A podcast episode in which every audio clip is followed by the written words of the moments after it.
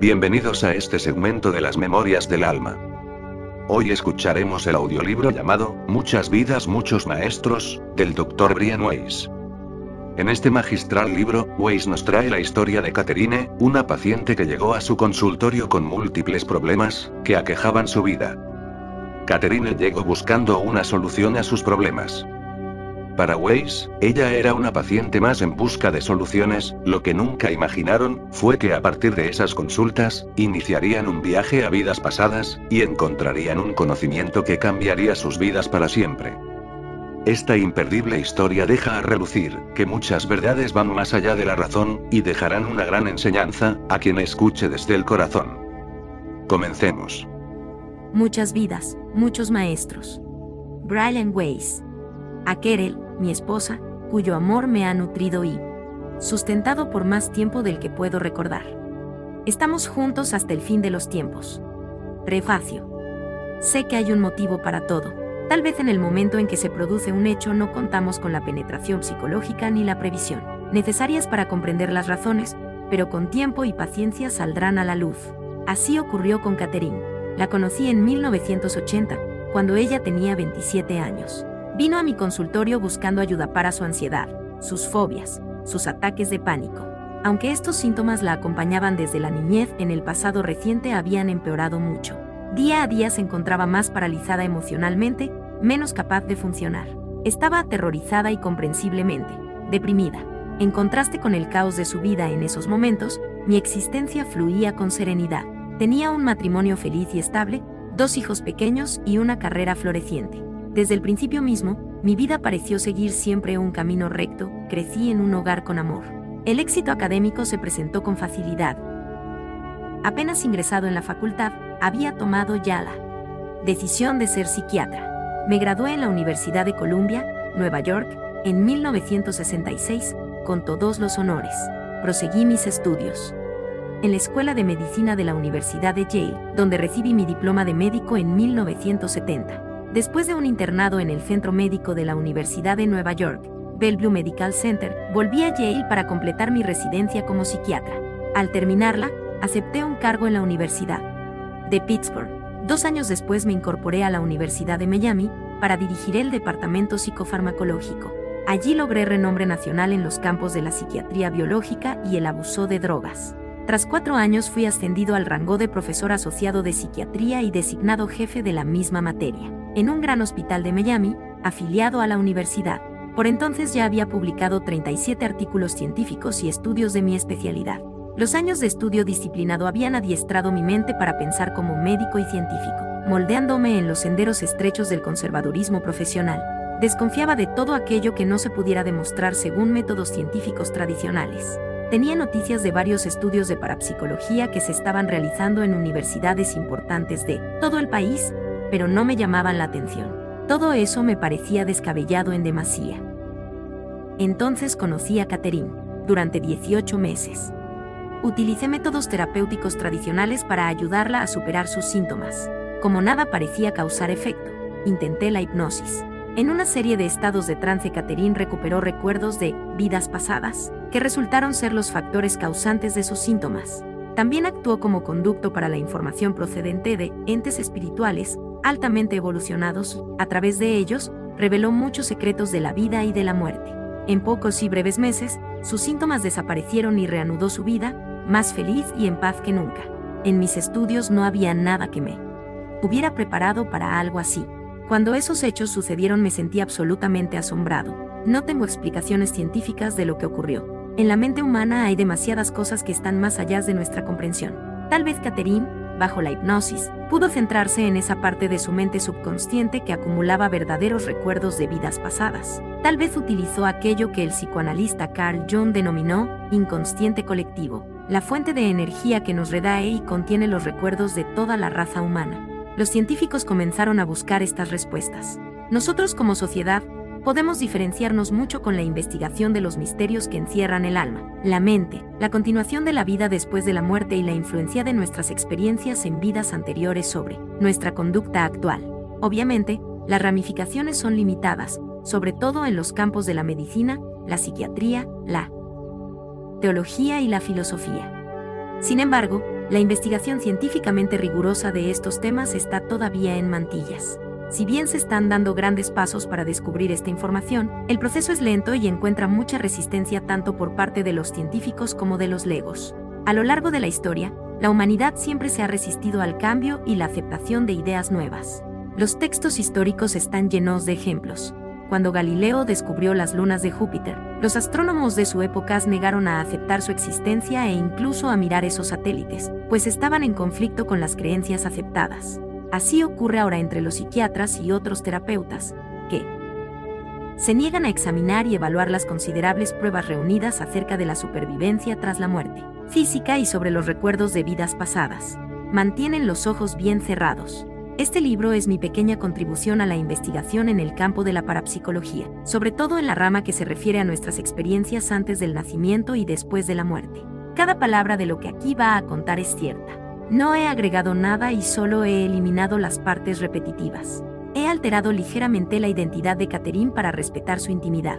Me llevó cuatro años decidirme a escribir sobre lo ocurrido, cuatro años reunir valor para aceptar el riesgo profesional de revelar esta información, nada ortodoxa. De pronto, una noche, mientras me duchaba, me sentí impelido a poner esta experiencia por escrito. Tenía la fuerte sensación de que era el momento correcto, de que no debía retener la información por más tiempo las lecciones que había aprendido estaban destinadas también a otros, no me habían sido dadas para que las mantuviera en secreto. El conocimiento había llegado por medio de Catherine y ahora debía pasar a través de mí. Comprendí que, de cuántas consecuencias pudiera sufrir, ninguna sería tan devastadora como no compartir el conocimiento adquirido sobre la inmortalidad y el verdadero sentido de la vida. Salí a toda carrera del baño y me senté ante mi escritorio, con el montón de cintas grabadas durante mis sesiones con Catherine. En las horas de la madrugada, pensé en mi viejo abuelo húngaro, que había muerto durante mi adolescencia. Cada vez que yo confesaba tener miedo de correr un riesgo, él me alentaba amorosamente, repitiendo su expresión favorita en nuestro idioma, ¿qué diablos? Decía con su acento extranjero, ¿qué diablos? 1.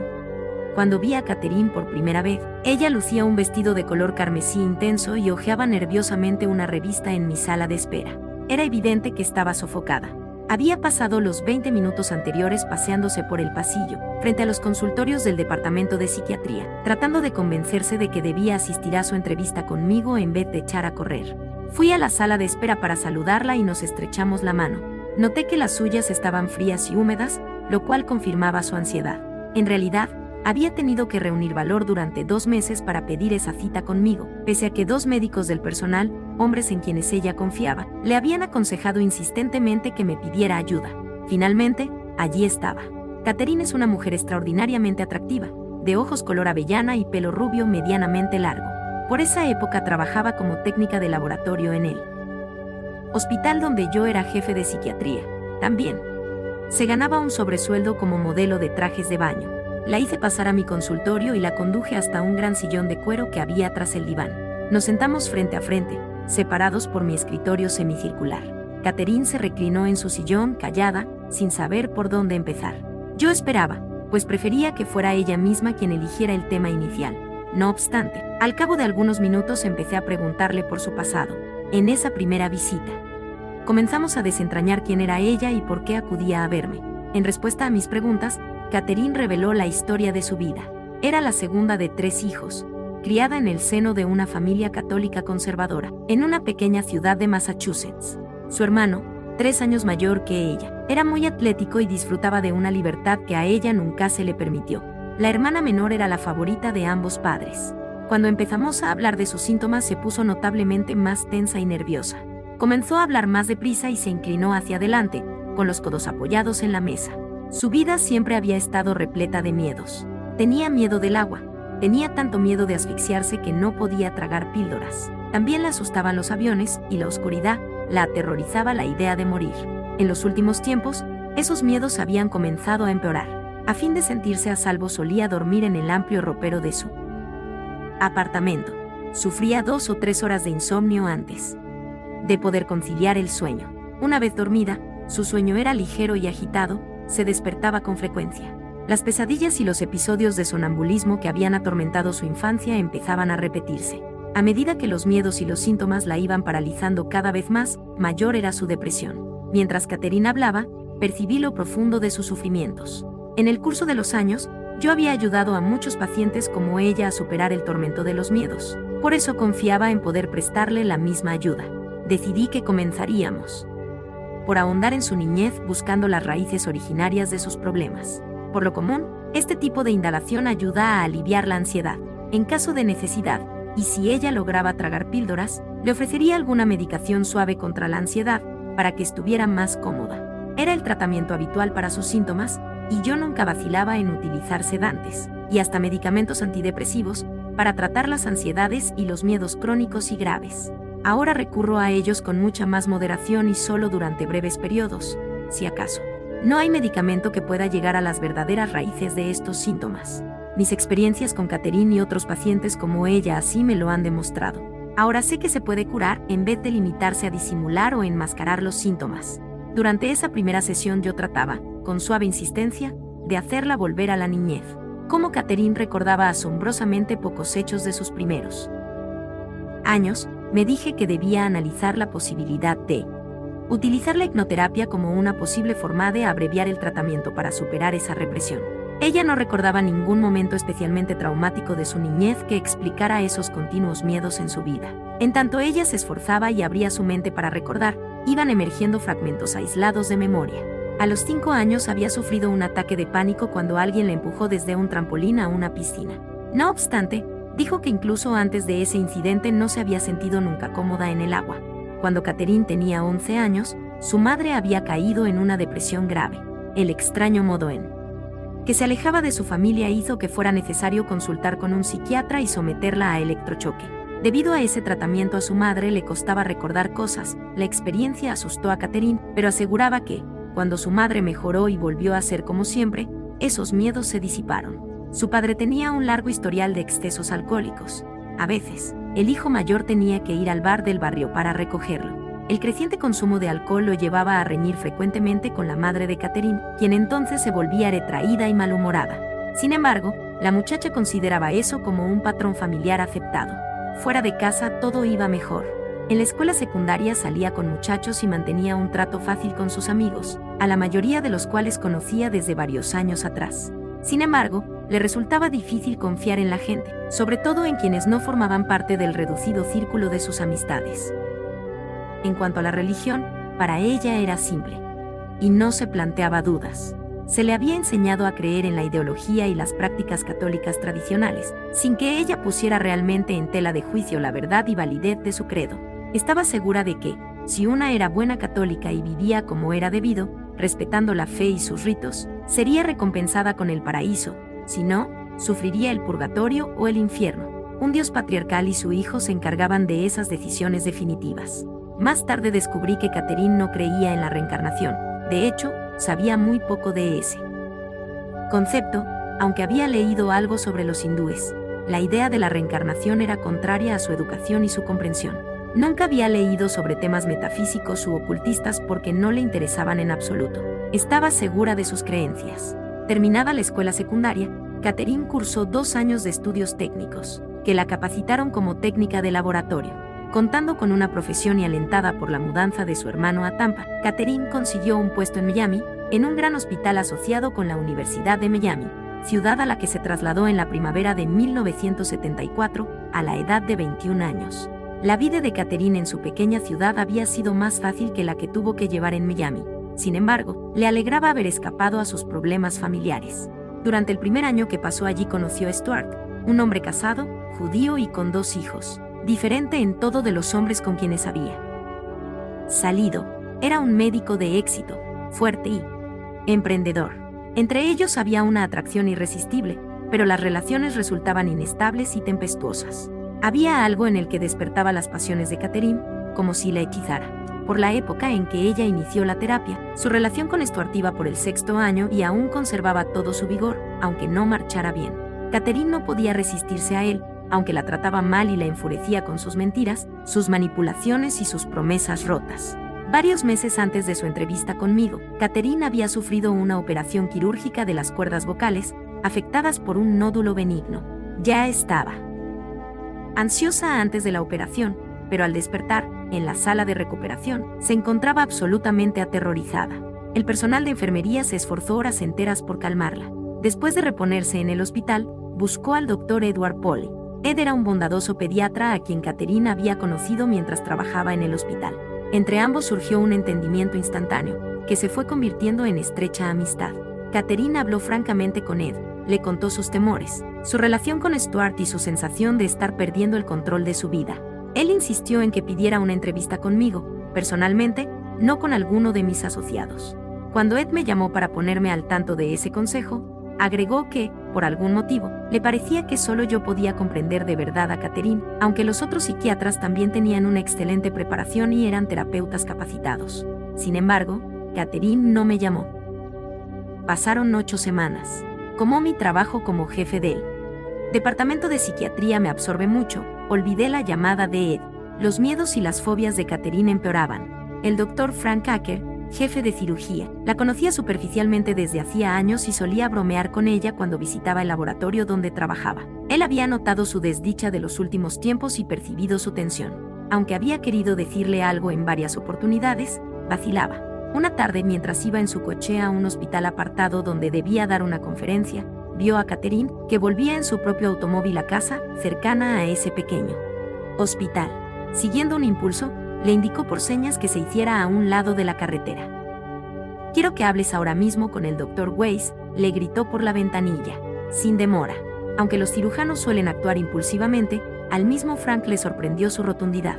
Los ataques de pánico y la ansiedad de Catherine iban siendo más frecuentes y duraban más. Empezó a sufrir dos pesadillas recurrentes. En una, un puente se derrumbaba mientras ella lo cruzaba al volante de su automóvil. El vehículo se hundía en el agua y ella quedaba atrapada, ahogándose. En el segundo sueño se encontraba encerrada en un cuarto totalmente oscuro, donde tropezaba y caía sobre las cosas sin lograr hallar una salida. Por fin, vino a verme.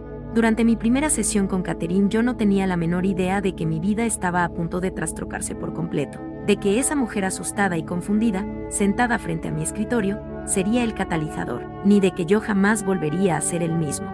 2. Pasaron 18 meses de psicoterapia intensiva. Catherine venía a verme una o dos veces por semana. Era buena paciente, verbalmente expresiva, capaz de penetrar en lo psíquico y muy deseosa de mejorar. En ese tiempo exploramos sus sentimientos, sus ideas y sus sueños. El hecho de que supiera reconocer los patrones de conducta recurrentes le proporcionaba penetración y entendimiento.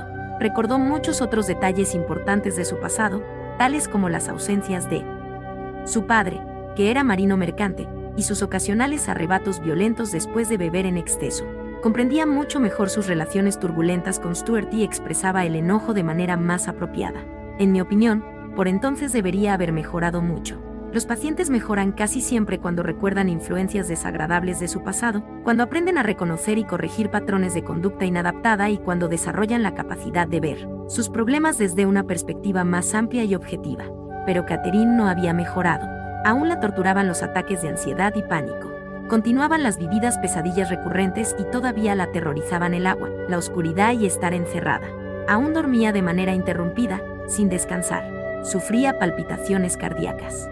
Continuaba negándose a tomar medicamentos por temor a ahogarse con las píldoras. Yo me sentía como si hubiera llegado a un muro, por mucho que hiciera, el muro seguía siendo tan alto que ninguno de los dos podía franquearlo. Sin embargo, este sentimiento de frustración me dio todavía mayor decisión, de algún modo ayudaría a Catherine.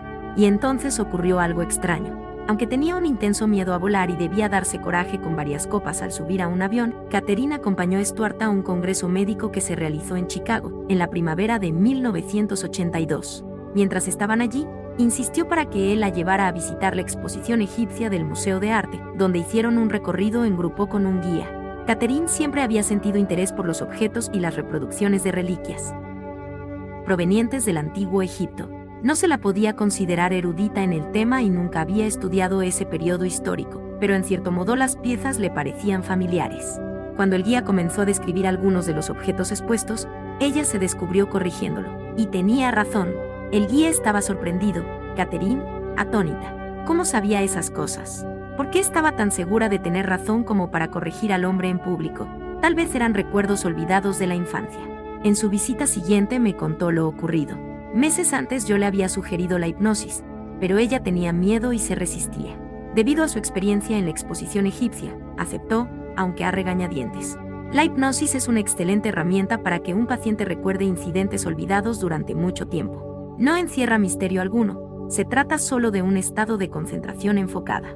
Siguiendo las instrucciones de un hipnotista bien preparado, el paciente relaja el cuerpo, con lo que la memoria se agudiza.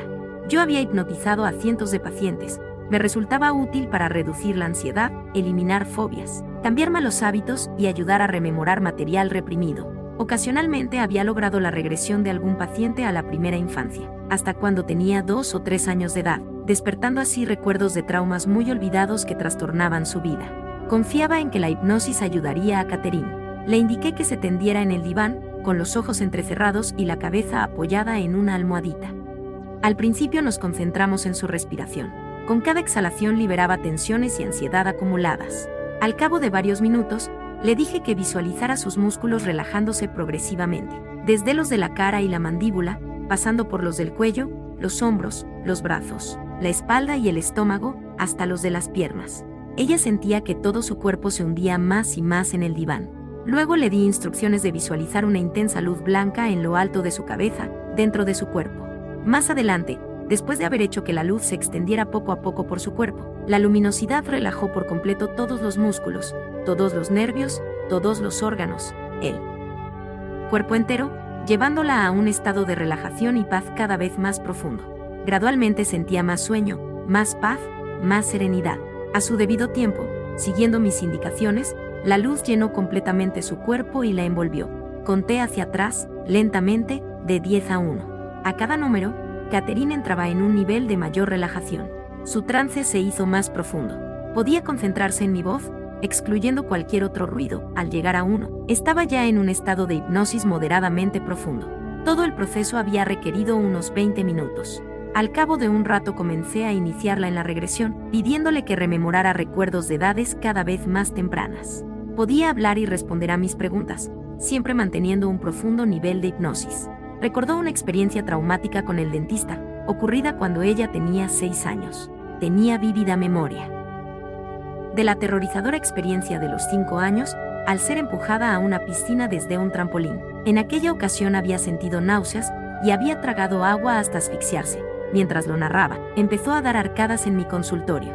Le indiqué que la experiencia había pasado, que estaba fuera del agua. Las arcadas cesaron y la respiración se hizo normal. Aún estaba en trance profundo, pero lo peor de todo había ocurrido a los tres años de edad. Recordó haber despertado en su dormitorio, a oscuras, consciente de que su padre estaba en el cuarto. Él apestaba alcohol en aquel momento, y Catherine volvía a percibir ahora el mismo olor. El padre la tocó y la frotó, incluso, ahí abajo. Ella, aterrorizada, comenzó a llorar. Entonces el padre le tapó la boca con una mano áspera, que no la dejaba respirar. En mi consultorio, en mi diván 25 años después, Catherine sollozaba. Tuve la certeza de que ya contábamos con la información, que ya teníamos la clave de lo que sucedía. Estaba seguro de que sus síntomas se aliviarían con enorme rapidez. Le indiqué, suavemente, que la experiencia había terminado, ya no estaba en su dormitorio, sino descansando apaciblemente, aún en trance. Los sollozos cesaron. La llevé hacia adelante en el tiempo, hasta su edad actual. La desperté después de ordenarle, por su gestión posthipnótica, que recordara todo cuanto me había dicho. Pasamos el resto de la sesión analizando ese recuerdo, súbitamente vivido, del trauma ocasionado por su padre. Traté de ayudarla a que aceptara y asimilara su nuevo conocimiento. Ahora ella podía comprender su relación con el padre. ¿Por qué? Provocaba en él determinadas reacciones y frialdad. ¿Por qué ella le tenía miedo? Cuando salió del consultorio aún estaba temblando, pero yo sabía que la comprensión ganada compensaba el haber sufrido un malestar pasajero. En el drama de descubrir sus dolorosos recuerdos, profundamente reprimidos, había olvidado por completo buscar la posible conexión infantil con los objetos egipcios. Pero, cuando menos, comprendía mejor su pasado. Había recordado varios acontecimientos aterrorizantes. Yo esperaba una importante mejoría de sus síntomas. Pese a esa nueva comprensión, a la semana siguiente me informó de que sus síntomas se mantenían intactos, tan graves como siempre. Eso me sorprendió. No lograba entender que fallaba. ¿Era posible que hubiera ocurrido algo antes de los tres años? Habíamos descubierto motivos sobrados para que temiera a la asfixia, al agua, a la oscuridad y al estar encerrada. Sin embargo, los miedos penetrantes, los síntomas, la ansiedad desmedida aún devastaban su vida. Consciente. Sus pesadillas eran tan terroríficas como antes, decidí llevarla a una regresión mayor. Mientras estaba hipnotizada, Caterina hablaba en un susurro lento y claro. Gracias a eso pude anotar textualmente sus palabras y las he citado sin alteraciones. Los puntos suspensivos representan pausas en su relato o correcciones u omisiones de mi parte. No obstante, parte de las repeticiones no han sido incluidas. Poco a poco, llevé a Caterina hasta la edad de dos años, pero no recordó nada importante. Le di instrucciones firmes y claras. Vuelve a la época en que se iniciaron tus síntomas. No estaba en absoluto preparado para lo que sucedió a continuación. Veo escalones blancos que conducen a un edificio, un edificio grande y blanco, con columnas, abierto por el frente. No hay puertas. Llevo puesto un vestido largo, un saco hecho de tela tosca, tengo el pelo rubio y largo, trenzado. Yo estaba confundido, no estaba seguro de lo que estaba ocurriendo. Le pregunté qué año era ese, cuál era su nombre. Aronda. Tengo 18 años. Veo un mercado frente al edificio. Hay cestos. Esos cestos se cargan en los hombros. Vivimos en un valle. No hay agua.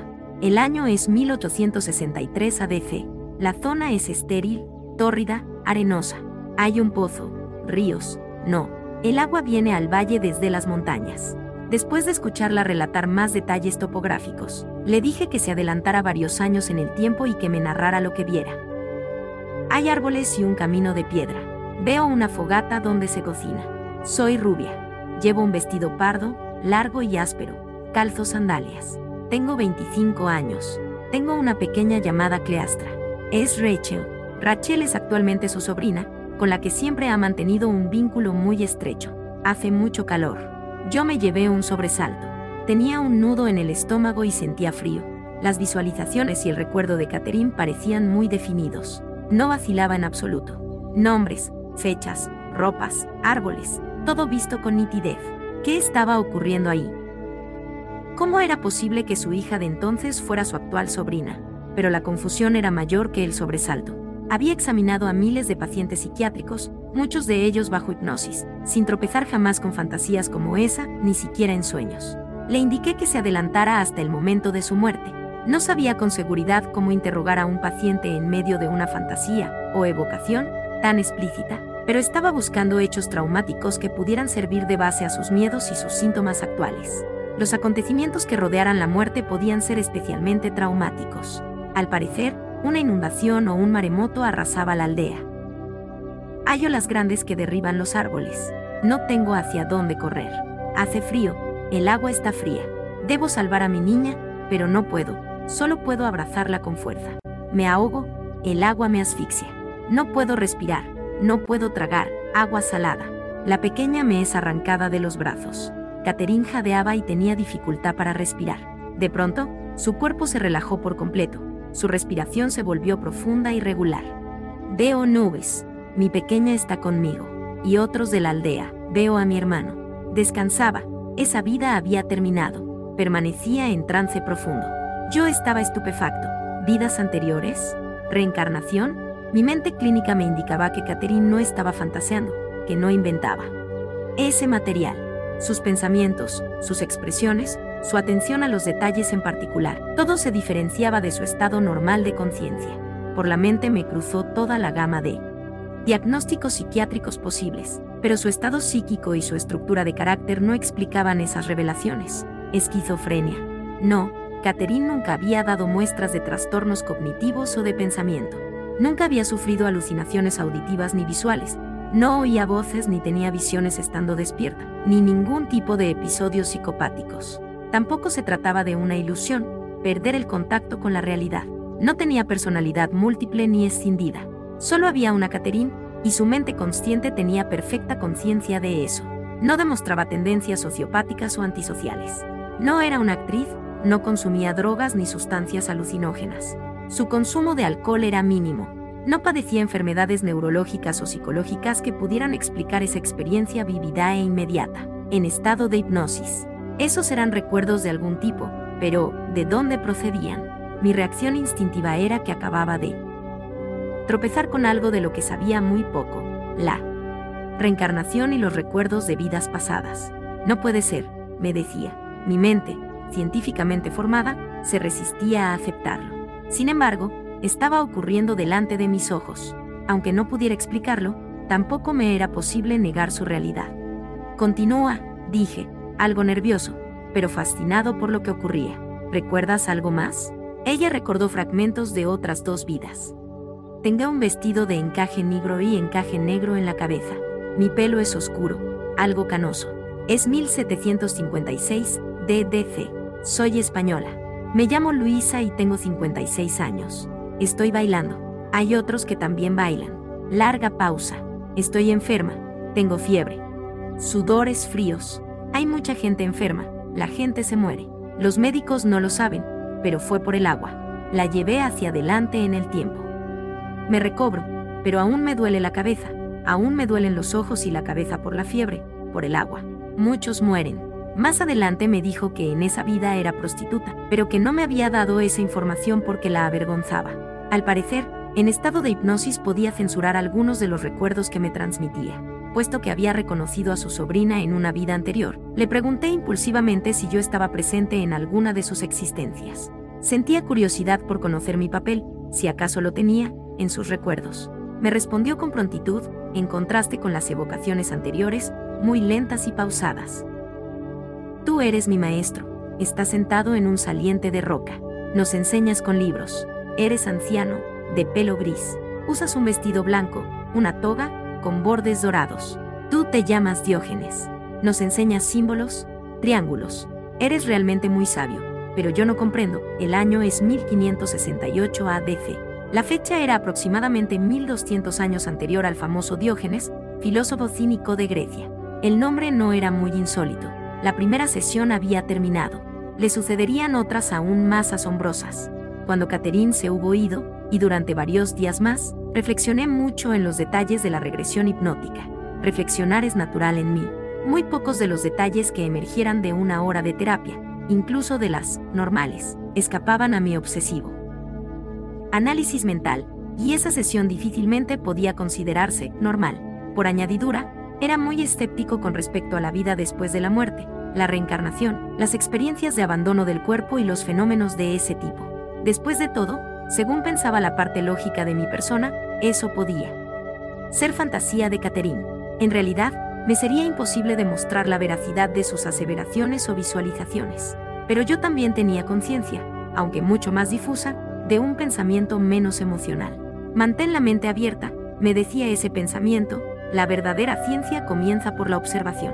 Sus recuerdos podían no ser fantasías ni imaginación. Podía haber algo más de lo que estaba a la vista, o al alcance de cualquier otro sentido. Mantén la mente abierta. Consigue más datos. Otro pensamiento me importunaba. Catherine, tan propensa a temores y ansiedades desde siempre, ¿no tendría demasiado miedo de volver a someterse a la hipnosis? Resolví no llamarla. Que ella también digiriera la experiencia. Esperaría a la semana siguiente. 3. Una semana después, Catherine entró alegremente en mi consultorio para la siguiente sesión de hipnosis. Hermosa de por sí, estaba más radiante que nunca. Me anunció, feliz, que su eterno miedo a ahogarse había desaparecido. El miedo a asfixiarse era algo menor. Ya no la despertaba la pesadilla del puente que se derrumbaba. Aunque había recordado los detalles de su vida anterior, aún no tenía el material realmente asimilado. Los conceptos de vidas pasadas y reencarnación eran extraños a su cosmología. Sin embargo, sus recuerdos eran tan vívidos, las visiones, los sonidos y los olores tan claros, tan poderosa e inmediata la certeza de estar allí, que debía haber estado. La experiencia era tan abrumadora que ella no lo ponía en duda, pero se preguntaba cómo conciliar eso con sus creencias y su educación. Durante esa semana, yo había repasado el libro de texto de un curso de religiones comparadas que había seguido en mi primer año en la Universidad de Columbia. Había, ciertamente, referencias a la reencarnación en el Antiguo y en el Nuevo Testamento, en el año 325 de DC, el emperador romano Constantino el Grande, junto con Helena, su madre, había eliminado las referencias a la reencarnación contenidas en el Nuevo Testamento. El segundo concilio de Constantinopla, reunido en el 553, confirmó ese acto y declaró herética la idea de la reencarnación. Al parecer, consideraban que esta idea debilitaría el creciente poder de la Iglesia, al conceder a los seres humanos demasiado tiempo para buscar la salvación. Sin embargo, las referencias originarias habían existido. Los primeros padres de la Iglesia aceptaban el concepto de la reencarnación. Los primitivos gnósticos, Clemente de Alejandría, Orígenes, San Jerónimo y muchos otros, estaban convencidos de haber vivido anteriormente y de que volverían a hacerlo. Pero yo no había creído nunca en la reencarnación, ni siquiera había pensado mucho en el tema, aunque mi temprana educación religiosa hablaba de una vaga existencia del alma, después de la muerte, la idea no me convencía. Yo era el mayor de cuatro hijos, todos los cuales se llevaban tres años entre sí. Pertenecíamos a una conservadora sinagoga judía de Red Bank, una pequeña ciudad próxima a la costa de Nueva Jersey. Yo era el pacificador y el hombre de estado de la familia. Mi padre se dedicaba más a la religión que el resto de nosotros. La tomaba muy en serio, como todo en la vida. Los éxitos académicos de sus hijos eran las grandes alegrías de su existencia. Cualquier discordia doméstica lo alteraba con facilidad, entonces se retiraba, dejando que yo interviniera como mediador. Aunque esa resultó ser una excelente práctica preparatoria para hacer carrera en la psiquiatría, mi niñez estuvo más cargada de responsabilidades de lo que yo, retrospectivamente, habría querido. Salí de la infancia convertido en un joven muy serio, habituado a tomar sobre sí demasiadas responsabilidades. Mi madre se pasaba la vida mostrando amor, no. Había límites que se le interpusieran. Era más simple que mi padre. Utilizaba la culpa, el martirio, la pena llevada al extremo y la identificación con sus hijos como instrumentos de manipulación, todos sin segundas intenciones. Pero rara vez se mostraba triste o malhumorada y siempre se podía contar con su amor y su apoyo. Mi padre tenía un buen trabajo como fotógrafo industrial, pero, aunque siempre tuvimos comida en abundancia, el dinero escaseaba mucho. Peter, mi hermano menor, nació cuando yo tenía nueve años. Tuvimos que repartir a seis personas en un pequeño apartamento de dos dormitorios con un jardín en la planta baja. En esa pequeña vivienda, la vida era febril y ruidosa. Yo buscaba refugio en mis libros. Cuando no leía interminablemente, jugaba al béisbol o al baloncesto, las otras pasiones de mi niñez. Sabía que el estudio era el modo de salir de esa pequeña ciudad, por cómoda que fuera, y siempre ocupaba el primero o el segundo puesto de mi clase. Cuando la Universidad de Columbia me otorgó una beca completa, yo era ya un joven serio y estudioso. El éxito académico siguió siendo fácil. Terminé los estudios de química y me gradué con honores. Decidí entonces dedicarme a la psiquiatría, pues esa actividad combinaba mi interés por la ciencia con la fascinación que sentía por el funcionamiento de la mente humana. Por añadidura, la carrera médica me permitía expresar mi interés y mi compasión por el prójimo. Mientras tanto, había conocido a Kerel durante unas vacaciones pasadas en un hotel de Catskill Mountain, donde yo trabajaba de camarero. Y ella se hospedaba. Ambos experimentamos una inmediata atracción mutua, una fuerte sensación de familiaridad y bienestar. Intercambiamos cartas, nos frecuentamos, nos enamoramos y, cuando empecé mi carrera, ya estábamos comprometidos. Ella era inteligente y hermosa. Todo parecía estar acomodándose. Pocos jóvenes se preocupan por la vida, la muerte y la vida después de la muerte, menos aún cuando todo marcha con facilidad. Yo no era la excepción. Estaba dedicado a la ciencia. Aprendía a pensar de manera lógica y desapasionada, a exigir demostraciones. La carrera de medicina y la residencia en la Universidad de Yale hicieron que cuajara todavía más. En mí el método científico. Mi tesis de investigación versó sobre la química del cerebro y el papel de los neurotransmisores, que son los mensajeros químicos del tejido cerebral. Me incorporé a la nueva raza de psiquiatras biológicos, los que mezclaban las teorías psiquiátricas tradicionales y sus técnicas con la nueva ciencia de la química cerebral. Escribí muchos artículos científicos, di conferencias locales y nacionales y me convertí en un verdadero personaje dentro de mi especialidad. Era un poco obsesivo, empecinado e inflexible, pero estos rasgos resultaban útiles para un médico. Me sentía completamente preparado para tratar a quien quiera que se presentara en mi consultorio en busca de terapia. Y en aquel momento Catherine se convirtió en Aronda, una joven que había vivido en el año 1863 ADC. ¿O acaso era al revés?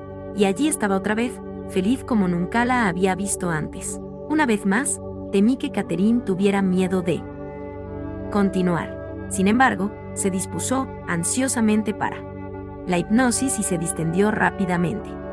Estoy arrojando guirnaldas de flores al agua. Es una ceremonia. Tengo el pelo rubio y trenzado. Llevo un vestido pardo y dorado y sandalias. Alguien ha muerto, alguien de la casa real, la madre. Yo soy una sirvienta de la casa real y ayudo con la comida. Ponemos los cuerpos en salmuera durante 30 días. Cuando se secan, se extraen las partes. Lo huelo, huelo los cadáveres. Había vuelto espontáneamente a la vida de Aronda, pero a una parte diferente, en la que su función consistía en preparar los cadáveres después de la muerte. En un edificio aparte, continuó, puedo ver los cuerpos. Estamos envolviendo cadáveres. El alma pasa al otro lado. Cada uno se lleva sus pertenencias, a fin de prepararse para la vida siguiente, más grandiosa. Estaba expresando algo que parecía el concepto egipcio de la muerte y el más allá, diferente de todas nuestras creencias. En esa religión, uno podía llevarse sus pertenencias consigo. Dejó esa vida y descansó. Hizo una pausa de varios minutos antes de entrar en un tiempo que parecía antiguo. Veo hielo, colgando de una cueva, rocas. Describió vagamente un sitio oscuro y miserable. Se sentía visiblemente incómoda. Más adelante detalló lo que había visto de sí misma, era fea, sucia y maloliente, y partió hacia otro tiempo.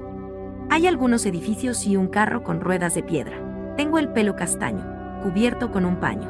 La carreta contiene paja. Soy feliz. Allí está mi padre. Me abraza. Es, es Edward, el pediatra que le aconsejó insistentemente que consultara conmigo. Es mi padre. Vivimos en un valle con árboles. En el patio hay olivos e higueras. La gente escribe en papeles. Están cubiertos de marcas raras, parecidas a letras. La gente escribe todo el día para hacer una biblioteca. Estamos en el 1536 ADC. La tierra es estéril. Mi padre se llama Perseo. El año no correspondía exactamente, pero tuve la seguridad de que estaba en la misma vida sobre la que me había informado en la sesión anterior. La llevé hacia adelante en el tiempo, sin apartarla de esa vida. Mi padre te conoce, se refería a mí. Tú y él conversáis sobre las cosechas, la ley y el gobierno. Dice que eres muy inteligente y que yo debería prestarte atención. La adelanté un poco más. Él, su padre, está tendido en una habitación oscura. Es viejo y está enfermo. Hace frío, me siento tan vacía. Siguió hasta el momento de su muerte. Ahora yo también soy vieja y débil. Allí está mi hija, cerca de mi cama. Mi esposo ya ha muerto. Mi yerno está allí, y también sus hijos. Hay muchas personas a mi alrededor. Esa vez, su muerte fue apacible. Flotaba, flotaba. Eso me hizo pensar en los estudios del doctor Raymond Moody sobre las víctimas de experiencias de casi muerte. Sus sujetos también recordaban haber flotado antes de verse atraídos otra vez hacia el cuerpo. Yo había leído ese libro varios años antes, tomé nota mental de que debía releerlo. Me pregunté si Catherine recordaría algo más allá de la muerte, pero solo pudo decir. Floto, nada más. La desperté y di esa sesión por terminada. Revolví las bibliotecas de medicina, con un apetito nuevo e insaciable por cualquier artículo científico que se hubiera publicado sobre la reencarnación. Estudié las obras del Dr. Jan Stevenson, respetado profesor de psiquiatría en la Universidad de Virginia, quien ha publicado una extensa bibliografía psiquiátrica. El Dr. Stevenson ha reunido más de 2.000 ejemplos de niños con recuerdos y experiencias del tipo de la reencarnación. Muchos presentaban xenoglosia, la capacidad de hablar un idioma extranjero al que nunca habían estado expuestos. Estas historias clínicas están completas, cuidadosamente investigadas, son en verdad notables.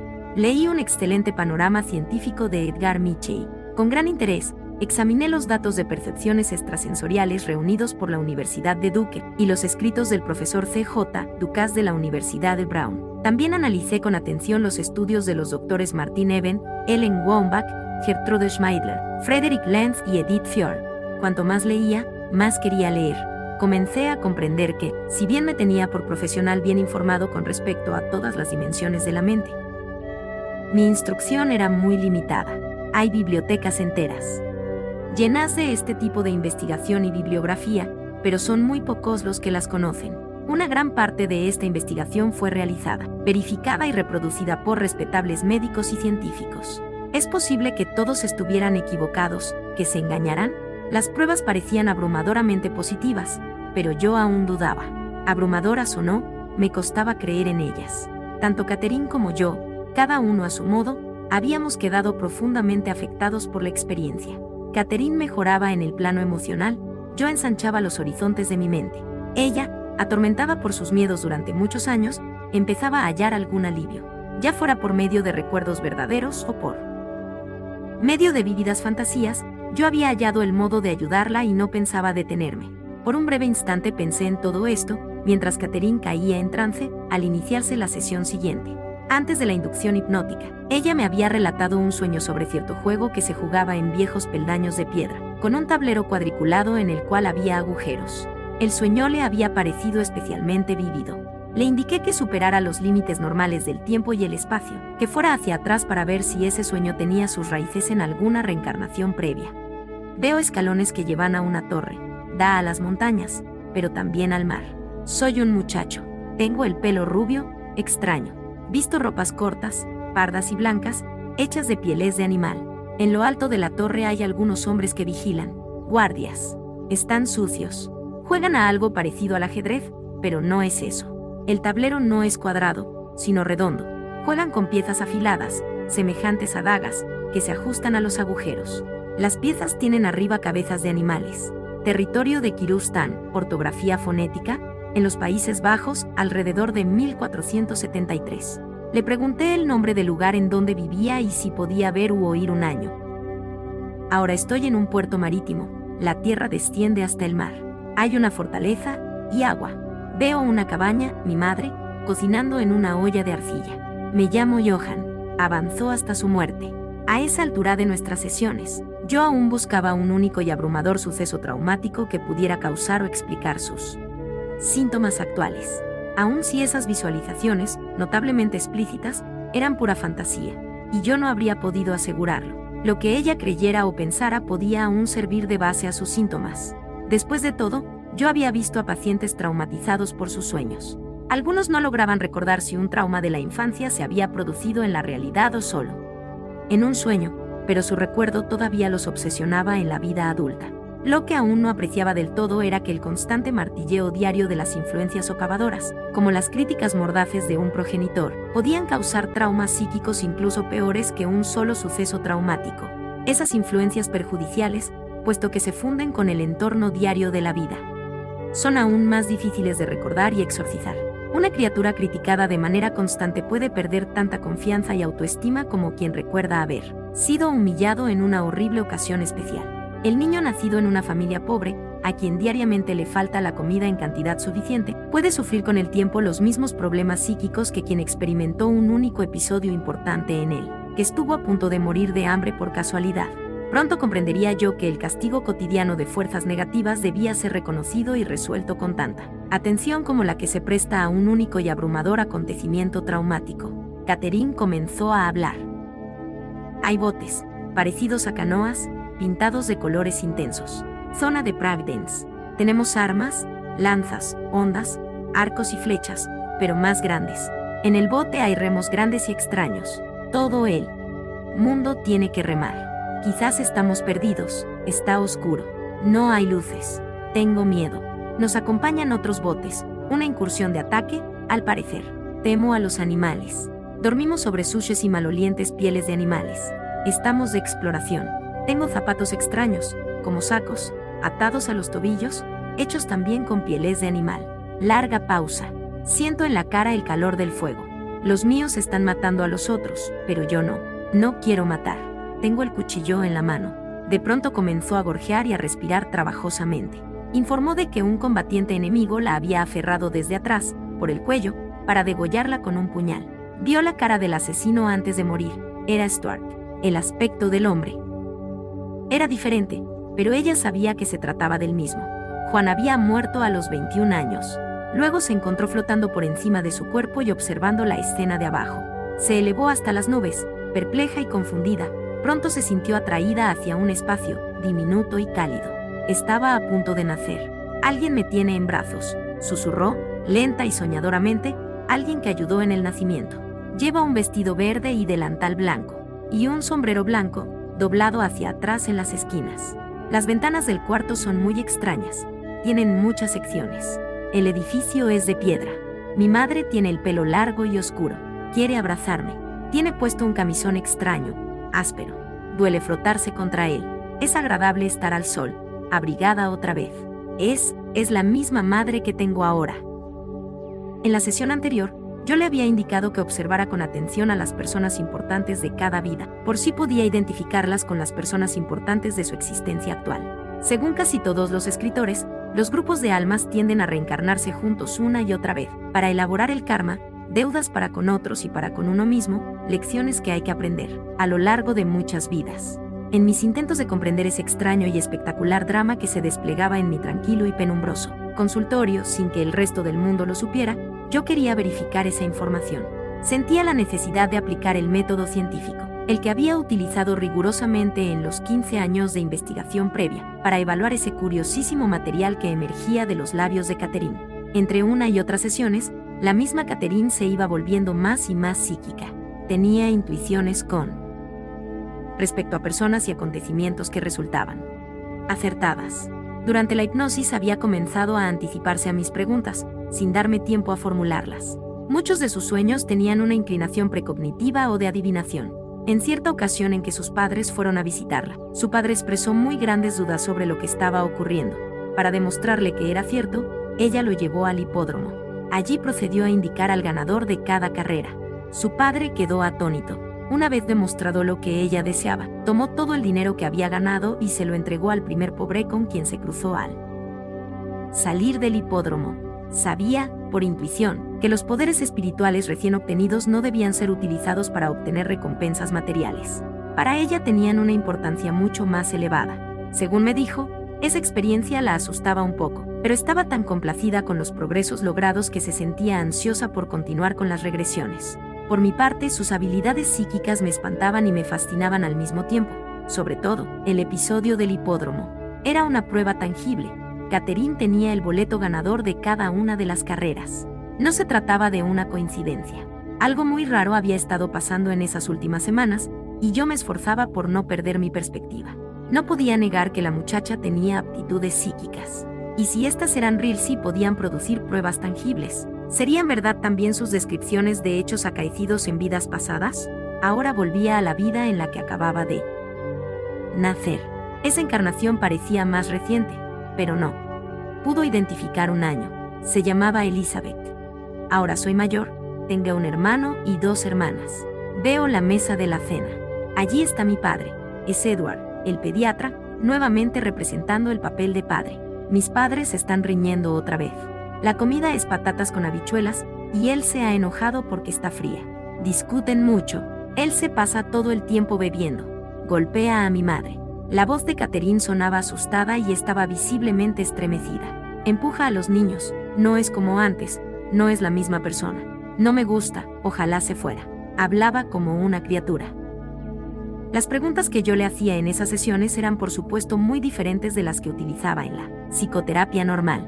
Con Caterina actuaba casi a la manera de un guía, trataba de revisar toda una vida en una o dos horas, buscando acontecimientos traumáticos y patrones perjudiciales que pudieran explicar sus síntomas de la actualidad. La terapia corriente se realiza a ritmo mucho más detallado y lento. Se analiza cada palabra elegida por el paciente, en busca de matices y significados ocultos. Cada gesto facial, cada movimiento del cuerpo, cada inflexión de la voz deben ser tenidos en cuenta y evaluados. Cada reacción emocional merece un cuidadoso escrutinio. Se construyen minuciosamente los patrones de conducta. Con Catherine, en cambio, los años podían transcurrir en minutos. Las sesiones con ella eran como conducir un auto de carrera a toda velocidad, y tratando de distinguir las caras de la multitud. Volví mi atención a Catherine y le pedí que avanzara en el tiempo. Ahora estoy casada. Nuestra casa tiene una sola habitación, grande. Mi esposo es rubio, no lo conozco. Es decir, aún no ha aparecido en la vida actual de Catherine. Todavía no tenemos hijos. Él es muy bueno conmigo. Nos amamos y somos felices. Al parecer, había escapado con éxito a la opresión del hogar paterno. Le pregunté si podía identificar la zona en donde vivía. Brennington, susurró, vacilando. Veo libros con cubiertas antiguas y raras. El grande se cierra con una correa. Es la Biblia. Hay letras grandes y extrañas. Idioma gaélico. En ese punto dijo algunas palabras que no pude identificar. No tengo idea de si eran o no gaélicas. Vivimos tierra adentro, no cerca del mar. El condado, Brennington, veo una granja con cerdos y corderos. Es nuestra. Se había adelantado en el tiempo. Tenemos dos varones. El mayor se casa. Veo la torre de la iglesia, un antiquísimo edificio de piedra. De pronto le dolía la cabeza, sufría y se apretaba la sien izquierda. Dijo que se había caído en los escalones de piedra, pero se repuso. Murió a edad avanzada, en su cama, rodeada por toda la familia. Una vez más, salió flotando de su cuerpo al morir, pero en esa ocasión no se sintió perpleja ni confundida. Tengo conciencia de una luz intensa. Es maravillosa, de esa luz se obtiene energía. Descansaba tras la muerte, entre dos vidas. Pasaron en silencio algunos minutos. De pronto habló, pero no con el susurro lento que siempre había utilizado hasta entonces. Ahora su voz era grave y potente, sin vacilaciones. Nuestra tarea consiste en aprender, en llegar a ser como dioses mediante el conocimiento. Es tan poco lo que sabemos. Tú estás aquí para ser mi maestro. Tengo mucho que aprender. Por el conocimiento nos acercamos a Dios, y entonces podemos descansar. Luego regresamos para enseñar y ayudar a otros. Quedé mudo. Era una lección posterior a su muerte, proveniente del estado intermedio. ¿Cuál era la fuente de ese nuevo material? No sonaba en absoluto como el modo de hablar de Catherine. Ella. Nunca se había expresado así, con ese vocabulario y esa fraseología. Hasta el tono de su voz era completamente distinto. En ese momento no comprendí que, si bien Catherine había pronunciado las palabras, no discurría personalmente las ideas, estaba transmitiendo lo que se le decía. Más adelante identificó como fuente a los maestros, almas altamente evolucionadas que en esos momentos no estaban en un cuerpo. Podían hablar conmigo a través de ella. Además de poder regresar a vidas pasadas, Catherine podía ahora canalizar el conocimiento del más allá. Bellos conocimientos. Yo me esforcé por no perder la objetividad. Se había introducido una nueva dimensión. Catherine no había leído los estudios de la doctora Elizabeth Kubler-Ross ni los del doctor Raymond Moody, que han escrito sobre las experiencias cercanas a la muerte. Ni siquiera había oído hablar del libro tibetano de los muertos. Sin embargo, relataba experiencias similares a las que describían esos escritos. Era una prueba, en cierto modo. Lástima que no hubiera más hechos, detalles más tangibles que yo pudiera verificar. Mi escepticismo fluctuaba, pero se mantenía. Tal vez ella había leído sobre las experiencias de muerte en alguna revista, quizás había visto alguna entrevista en un programa de televisión. Aunque negara tener recuerdos conscientes de ese tipo, tal vez retenía un recuerdo subconsciente. Pero iba más allá de esos escritos anteriores a su experiencia, transmitía mensaje desde ese estado intermedio. Lástima que no tuviera más datos. Al despertar, Catherine recordó, como siempre, los detalles de sus vidas pasadas, pero no había retenido nada de lo ocurrido después de su muerte en la persona. De Elizabeth, en el futuro, jamás recordaría detalle. Alguno de los estados intermedios. Solo podía recordar. Las vidas. Por el conocimiento nos acercamos a Dios. Estábamos en el camino. 4. Veo una casa blanca, cuadrada, con un camino de tierra enfrente. Hay gente a caballo, que va y viene. Caterina hablaba en su habitual susurro adormecido. Hay árboles, una plantación, una casa grande y un puñado de viviendas más pequeñas, como para esclavos. Hace mucho calor. Es el sur, Virginia. Según creía, la fecha era 1873. Ella era una niña. Hay caballos y muchos sembrados, maíz, tabaco. Ella y los otros sirvientes comían en una cocina de la casa grande. Era negra. Se llamaba Abby. Tuvo un presentimiento y su cuerpo se puso tenso. La casa grande estaba en llamas. Ardió ante sus ojos. La hice avanzar 15 años, hasta 1888. Llevo un vestido viejo. Estoy limpiando un espejo de la planta alta de una casa. Una casa de ladrillo con ventanas, con muchos paneles. El espejo no es plano, sino ondulado, y tiene bultos en el extremo. El dueño de la casa se llama James Manson. Usa una chaqueta extraña, con tres botones y un gran cuello negro. Tiene barba, no lo reconozco, como a alguien presente en la vida actual de Catherine. Me trata bien. Yo vivo en una casa de la propiedad. Limpio los cuartos. En la propiedad hay una escuela, pero a mí no se me permite asistir. También hago mantequilla. Catherine susurraba lentamente, empleando vocablos muy sencillos y prestando mucha atención a los detalles. En los cinco minutos siguientes aprendí a hacer mantequilla. También para Catherine eran nuevos sesos. Conocimientos de Abby la hice avanzar en el tiempo. Estoy con alguien, pero no creo que estemos casados. Dormimos juntos, pero no siempre vivimos juntos. Me siento bien con él, pero no hay nada especial. No veo hijos. Hay manzanos y patos.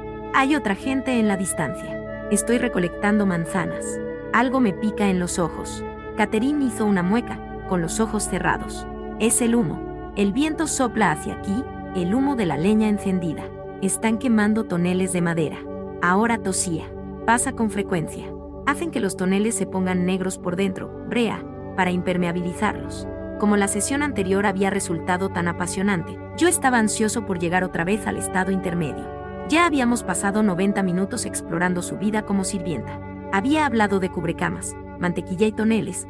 Yo estaba hambriento de lecciones más espirituales. Perdida ya la paciencia, la hice avanzar hasta su muerte. Me cuesta respirar. Me duele mucho el pecho. Caterine jadeaba, obviamente, sufría. Me duele el corazón, late muy deprisa. Tengo tanto frío, me tiembla el cuerpo. Caterine empezó a estremecerse. Hay gente en la habitación. Me dan a beber hojas, una tisana. Tiene un olor raro. Me están frotando el pecho con linimento. Fiebre, pero tengo mucho frío. Murió en silencio. Al flotar hasta el cielo raso, vio su cuerpo en la cama. Una mujer menuda y encogida, de unos 60 años. Flotaba, simplemente, esperando que alguien se acercara a ayudarla. Cobró conciencia de una luz y se sintió atraída hacia ella.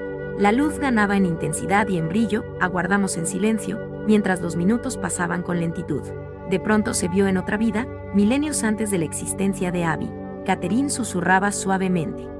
Veo montones de ajos colgados en un cuarto abierto. Los huelo. Se cree que matan muchos males de la sangre y que purifican el cuerpo, pero hay que comerlos todos los días. También hay ajos fuera, en lo alto de un jardín. Hay otras plantas allí, higos, dátiles y otras cosas. Estas plantas ayudan. Mi madre está comprando ajos y otras plantas. En la casa hay un enfermo. Estas raíces son raras. A veces una se las pone en la boca, en las orejas o en otras aberturas y hay que mantenerlas allí, nada más. Veo a un anciano con barba. Es uno de los curanderos de la aldea. Él te dice qué debes hacer. Es algún tipo de peste que está matando a la gente. No embalsaman porque tienen miedo a la enfermedad a la gente la entierran, nada más. Y todos están inquietos por eso.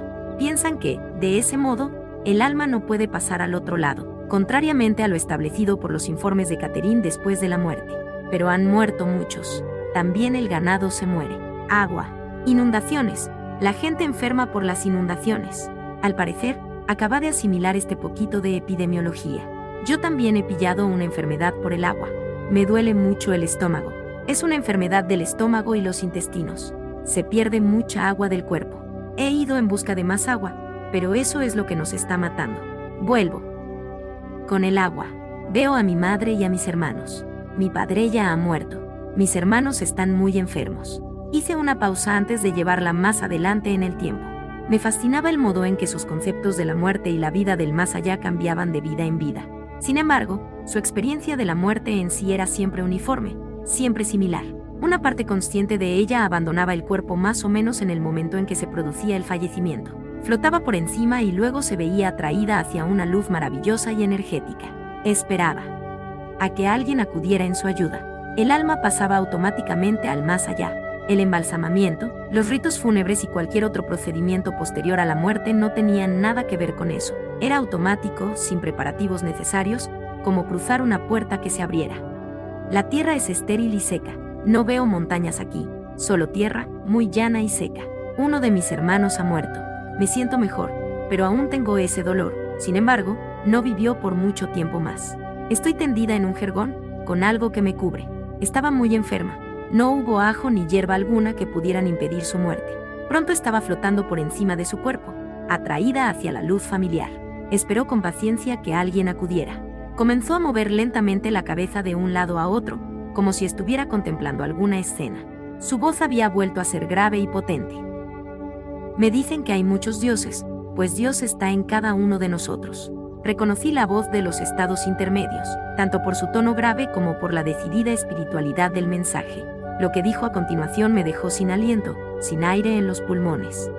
Tu padre está aquí, y también tu hijo, que es muy pequeño.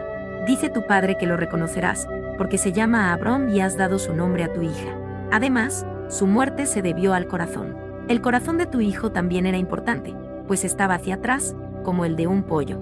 Hizo un gran sacrificio por ti, por amor, su alma está muy avanzada. Su muerte satisfizo las deudas de sus padres. También quería demostrarte que la medicina solo podía llegar hasta cierto punto, que su alcance era muy limitado.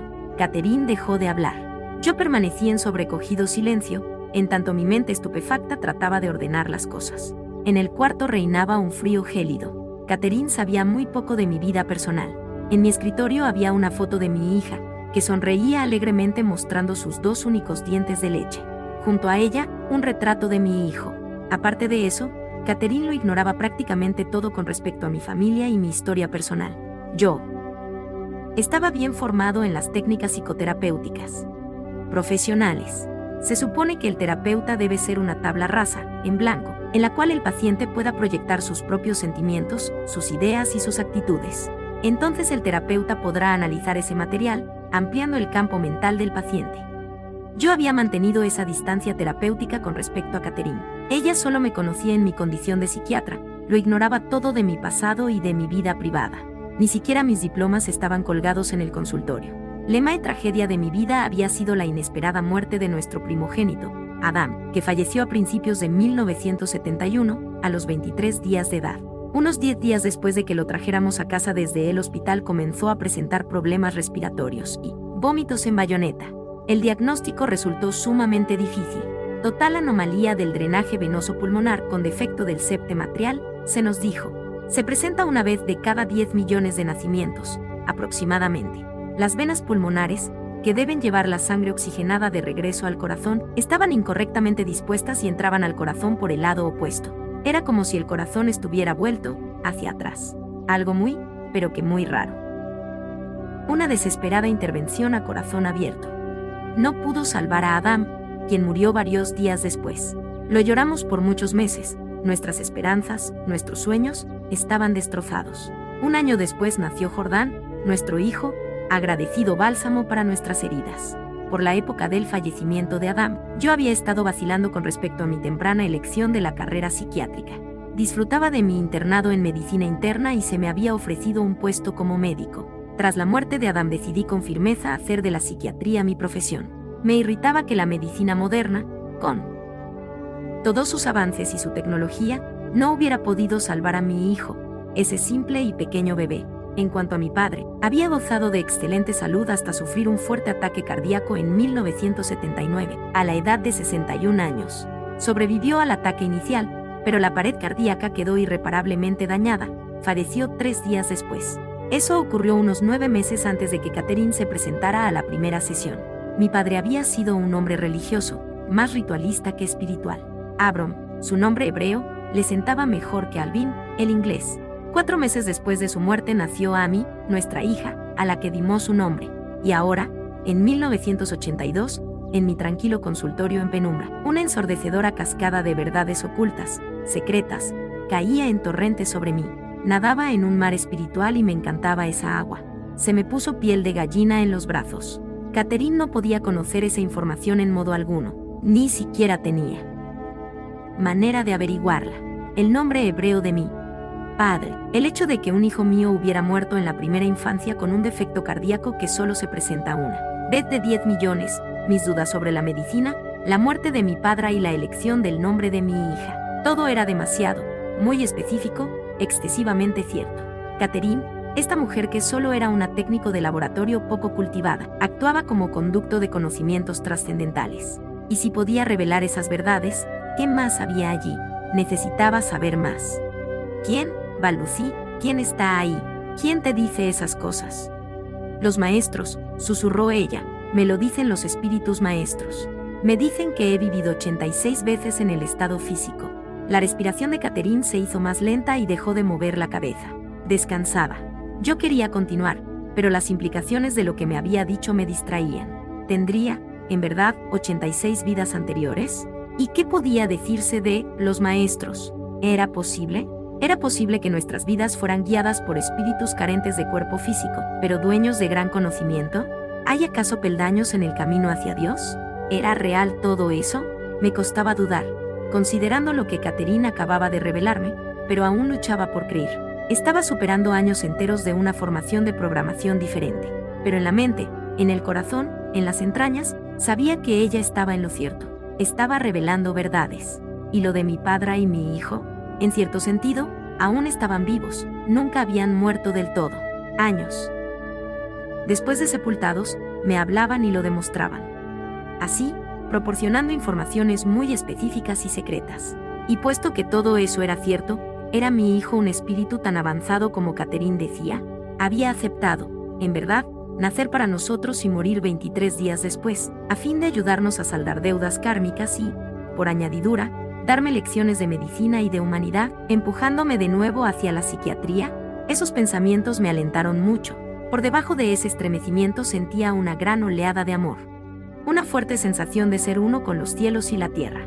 Había echado de menos a mi padre y a mi hijo. Me hacía bien volver a tener noticias de ellos. Mi vida jamás volvería a ser la misma. Una mano se había extendido desde lo alto, alterando irreversiblemente el curso de mi vida. Todas mis lecturas, hechas con examen cuidadoso y distanciamiento escéptico, desembocaban en su lugar. Los recuerdos y los mensajes de Catherine eran verdad. Mis intuiciones sobre lo cierto de sus experiencias habían sido correctas. Tenía los hechos, tenía la prueba.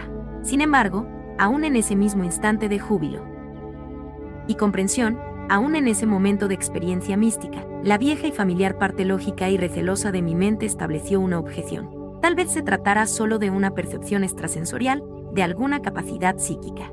Era toda una capacidad, sin duda, pero eso no demostraba que existieran las reencarnaciones ni los espíritus maestros. Sin embargo, en esa ocasión estaba bien informado los millares de casos registrados en la bibliografía científica, sobre todo los de niños que hablaban idiomas extranjeros sin haberlos oído nunca, que tenían marcas de nacimiento allí donde habían recibido antes heridas mortales. Esos mismos niños que sabían dónde había objetos preciosos ocultos o enterrados, a miles de kilómetros, décadas o siglos antes, todo era un eco del mensaje de Catherine. Yo conocía el carácter y la mente de la muchacha.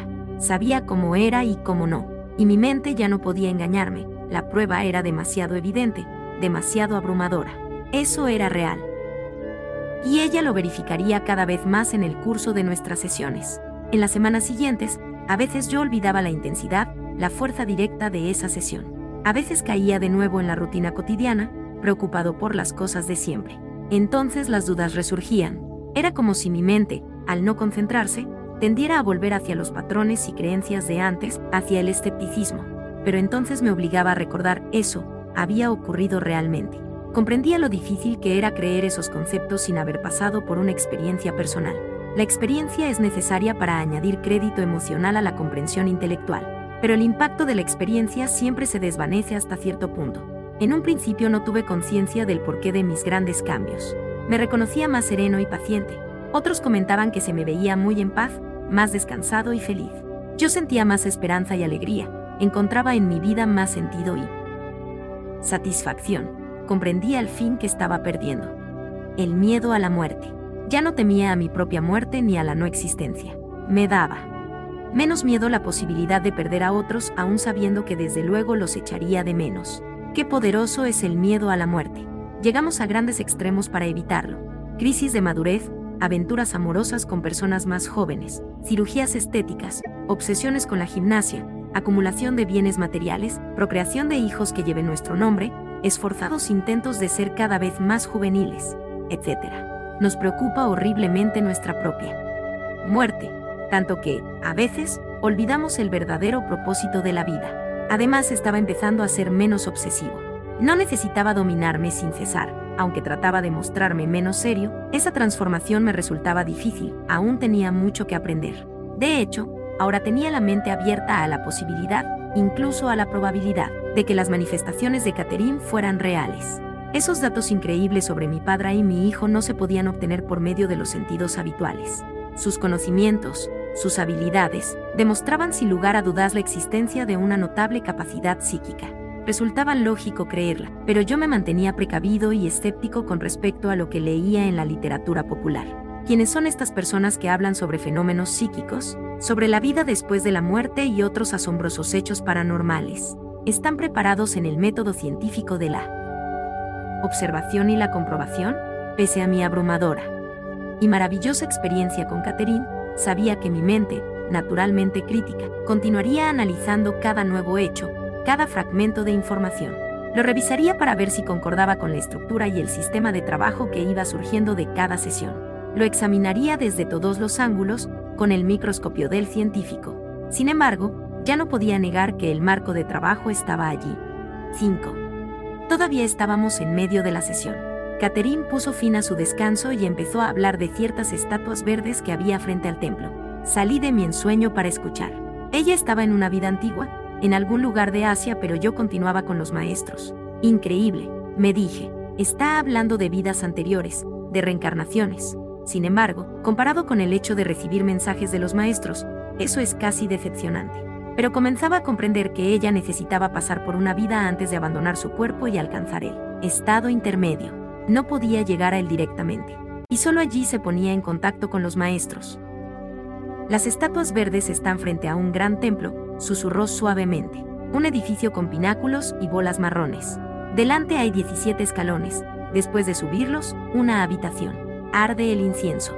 Nadie calza zapatos. Todos llevan la cabeza rapada. Tienen los ojos oscuros y la cara redonda. Son de piel oscura. Allí estoy yo. Me he lastimado el pie y voy a buscar ayuda. Lo tengo hinchado y no puedo pisar. Me he clavado algo. Me ponen unas hojas en el pie, hojas extrañas. Tanis, el tanino o ácido tánico, que se presenta naturalmente en las raíces, los frutos, la madera, la corteza y las hojas de muchas plantas, se usa como medicamento desde antiguo, por sus propiedades estípticas o astringentes. Antes me han limpiado el pie. Esto es un rito ante los dioses. En el pie tengo algún veneno. Se me ha hinchado la rodilla. La pierna está pesada, con vetas. Envenenamiento de la sangre. Me hacen una incisión en el pie y me ponen algo muy caliente. Catherine se retorcía de dolor. También daba arcadas por alguna poción horriblemente amarga que le habían dado a beber. La poción estaba hecha con hojas amarillas. Se curó, pero los huesos del pie y la pierna jamás volvieron a ser como antes, la hice avanzar en el tiempo. Solo veía una existencia desolada afligida debido a la pobreza. Vivía con su familia en una choza pequeña, de una sola habitación, sin mesa, comían una especie de arroz, como cereal, pero siempre tenían hambre. Envejeció rápidamente, sin escapar nunca a la pobreza ni al hambre, y murió. Esperé, pero me daba cuenta de que ella estaba exhausta. Sin embargo, antes de que pudiera despertarla me dijo que Robert Jared necesitaba de mi ayuda. Yo no tenía ninguna idea de quién era Robert Jared ni de cómo ayudarlo. No hubo más. Al despertar del trance, Catherine volvió a recordar muchos detalles de su vida pasada. En cambio, nada sabía de las experiencias posteriores a la muerte, de los estados intermedios, de los maestros ni del increíble conocimiento que había revelado. Le hice una pregunta. Catherine, ¿Qué significa para ti la palabra maestros, masters? Respondió que era un torneo de golf. Ahora mejoraba rápidamente, pero aún tenía dificultades para integrar el concepto de reencarnación en su teología. Por lo tanto, decidí no hablarle aún sobre los maestros. Además, no sabía muy bien cómo darle la noticia de que era una medium increíblemente talentosa que canalizaba maravillosos y trascendentales conocimientos de los espíritus maestros. Catherine se avino a que mi esposa asistiera a la sesión siguiente. Kerel es asistente social psiquiátrica, bien preparada y capaz. Yo quería saber su opinión sobre esos hechos increíbles. Cuando se enteró de lo que Catherine había dicho sobre mi padre y Adam, nuestro hijo, se mostró muy dispuesta a ayudar. Yo no tenía dificultades para tomar notas de cada palabra susurrada por Catherine sobre sus vidas anteriores, pues hablaba con gran lentitud, pero los maestros lo hacían con más rapidez, así que decidí grabarlo todo. Una semana después, Catherine se presentó a la sesión siguiente. Continuaba mejorando, sus temores y ansiedades disminuían. Su mejoría clínica era notable, pero yo aún no estaba seguro de a qué se debía. Había recordado haber muerto ahogada cuando era Aronda, degollada en la persona de Johan. Víctima de una epidemia transmitida por el agua como Luisa y varios otros sucesos aterrorizantes y traumáticos. También había experimentado o vuelto a experimentar existencias de pobreza, servidumbre y abusos dentro de su familia. Esto último ejemplifica los pequeños traumas cotidianos que también se adentran en nuestra psique. El recuerdo de ambos tipos de vida podía estar contribuyendo a su mejoría, pero existía otra posibilidad. ¿Y si la experiencia espiritual en sí era lo que ayudaba? ¿Y si saber que la muerte no es lo que parece contribuía a procurarle bienestar, a que disminuyeran sus temores? Era ¿Posible que todo el proceso, no solo los recuerdos en sí, fuera parte de la cura? Las habilidades psíquicas de Catherine iban en aumento, su intuición era cada vez mayor. Aún tenía problemas con Stuart, pero se sentía capaz de entenderse más efectivamente con él. Le brillaban los ojos, su piel relucía. Anunció que durante la semana había tenido un sueño extraño, pero solo recordaba un fragmento. Había soñado que la aleta roja de un pez se le clavaba en la mano se sumergió en la hipnosis con pronta facilidad y en pocos minutos alcanzó un nivel profundo. Veo una especie de acantilado. Yo estoy de pie en ese acantilado, mirando hacia abajo. Debería estar alerta a la llegada de barcos. Para eso me han puesto allí, llevo algo azul, una especie de pantalones. Pantalones cortos, con zapatos extraños, zapatos negros, con hebillas. Los zapatos tienen hebillas, son muy extraños. Veo que en el horizonte no hay barcos. Catherine susurraba con voz suave. La hice avanzar en el tiempo hasta el siguiente suceso importante de su vida. Estamos bebiendo cerveza, cerveza fuerte. Es muy oscura. Los box son gruesos. Están viejos y se sostienen con soportes de metal. En ese lugar huele muy mal y hay mucha gente. Es muy ruidoso. Todo el mundo habla y hace ruido. Le pregunté si se oía llamar por su nombre. Christian. Me llamo Christian. Era otra vez varón. Estamos comiendo algún tipo de carne y bebiendo cerveza. Es oscura y muy amarga. Se le pone sal. No logró ver el año. Hablan de guerra, de barcos que bloquean algunos puertos. Pero no puedo enterarme de dónde están. Si guardaran silencio, podríamos escuchar. Pero todo el mundo habla y hace ruido. Hampstead. Hampstead, ortografía fonética. Es un puerto. Un puerto marítimo de Gales. Hablan inglés británico. Se adelantó en el tiempo hasta el momento en que Christian estaba ya a bordo de su barco. Huelo algo, algo que se quema. Es horrible. Madera quemada, pero también algo más. Hace escocer la nariz. Algo se incendia en la distancia. Una especie de navío, un navío de vela. Estamos cargando algo. Estamos cargando algo con pólvora. La agitación de Catherine era visible. Es algo que tiene pólvora, muy negra. Se pega a las manos. Hay que moverse deprisa. El barco lleva una bandera verde. Es una bandera oscura, una bandera verde y amarilla. Tiene una especie de corona, con tres puntas. De pronto Catherine hizo una mueca de dolor. Sufría. Ah, gruñó, como me duele la mano, como me duele la mano. Tengo algo de metal, metal caliente en la mano. Me quema. Ah, ah.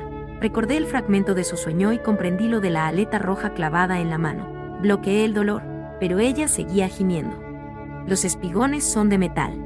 El buque en donde estábamos fue destruido, por vapor. Han dominado el incendio. Han muerto muchos hombres. Muchos hombres. Yo he sobrevivido. Solo tengo la mano herida, pero cicatriza con el tiempo. La llevé hacia adelante en el tiempo y dejé que escogiera el siguiente acontecimiento de importancia. Veo una especie de imprenta. Imprime algo con moldes y tinta. Están imprimiendo y encuadernando libros. Los libros tienen cubiertas de cuero y cordeles que los sujetan, cordeles de cuero. Veo un libro rojo, es algo de historia. No veo el título. Todavía no han terminado la impresión. Son libros maravillosos. Tienen cubiertas muy suaves. De cuero. Son maravillosos. Te enseñan. Obviamente, Christian disfrutaba viendo y tocando esos libros. También comprendía vagamente las posibilidades de aprender así. Sin embargo, parecía muy poco instruido hice que Christian avanzara hasta el último día de su vida. Veo un puente sobre un río. Soy viejo, muy viejo. Me cuesta caminar. Camino por el puente, hacia el otro lado, me duele el pecho. Siento una presión, una presión terrible. Me duele el pecho. Ah, Catherine emitía sonidos. Gorjeaba. Experimentaba el ataque cardíaco que Christian estaba sufriendo en el puente. Su respiración era rápida y poco profunda. Tenía la cara y el cuello cubiertos de sudor. Empezó a toser y a jadear. Me sentí preocupado. ¿Sería peligroso volver a experimentar un ataque cardíaco sufrido en una vida anterior? Esa era una frontera nueva. Nadie conocía las respuestas. Por fin, Christian murió. Catherine permaneció apaciblemente tendida en el diván respirando profunda y regularmente. Dejé escapar un hondo suspiro de alivio. Me siento libre, libre, susurró con suavidad. Floto en la oscuridad, floto, nada más. Hay luz alrededor y espíritus, otras personas. Le pregunté si tenía algún pensamiento sobre la vida que acababa de concluir, su existencia como cristian. Debería haber perdonado más, pero no lo hice. No perdoné el daño que otros me causaron y debería haberlo hecho. No perdoné el mal. Me quedé con él dentro y lo albergué durante muchos años. Veo ojos, ojos. ¿Ojos? Repetí, percibiendo el contacto. ¿Qué clase de ojos? Los ojos de los espíritus maestros, susurró Catherine, pero debo esperar. Tengo cosas en que pensar. Pasaron unos minutos en tenso silencio. ¿Cómo sabrás cuándo estarán ellos dispuestos? Pregunté, expectante, rompiendo el largo silencio. Ellos me llamarán, respondió. Pasaron unos minutos más. De pronto empezó a mover la cabeza de un lado a otro. Su voz, ronca y firme, señaló el camino. Hay muchas almas en esta dimensión. Yo no soy la única, debemos ser pacientes. Eso es algo que tampoco aprendí nunca. Hay muchas dimensiones. Le pregunté si ya había estado allí, si se había reencarnado muchas veces. He estado en diferentes planos en diferentes tiempos. Cada uno es un nivel de conciencia superior. El plano al que vayamos dependerá de lo mucho que hayamos progresado. Guardó silencio otra vez. Le pregunté qué lecciones debía aprender a fin de progresar. Respondió de inmediato. Que debemos compartir nuestro conocimiento con otros que todos tenemos muchas más capacidades de las que utilizamos. Algunos lo descubrimos antes que otros, que uno debe dominar sus vicios antes de llegar a este punto. De lo contrario, los lleva consigo a otra vida. Solo uno mismo puede liberarse de las malas costumbres que acumulamos cuando estamos en un cuerpo. Los maestros no pueden hacerlo por nosotros. Si uno elige luchar y no liberarse, los llevará a otra vida y solo cuando decidimos que somos lo bastante fuertes como para dominar los problemas externos, solo entonces dejaremos de padecerlos en la vida siguiente. También debemos aprender a no acercarnos solo a aquellos cuyas vibraciones coinciden con las nuestras. Es normal sentirse atraído por alguien que está en nuestro mismo nivel, pero está mal. También es preciso acercarse a aquellos cuyas vibraciones no armonizan con las de uno. Esa es la importancia de ayudar a esas gentes se nos dan poderes intuitivos que debemos obedecer. Sin tratar de resistirnos, quienes se resistan tropezarán con peligros. No se nos envía desde cada plano con poderes iguales. Algunos de nosotros poseemos poderes mayores que los otros, pues los hemos adquirido en otros tiempos. Luego, no todos somos creados iguales, pero con el paso del tiempo llegaremos a un punto en el que todos seremos iguales. Catherine hizo una pausa.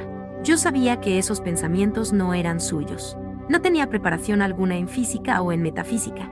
Nada sabía de planos, dimensiones y vibraciones. Pero más allá de esto, la belleza de las palabras y las ideas, las implicaciones filosóficas de esas afirmaciones, todo superaba la capacidad de Catherine.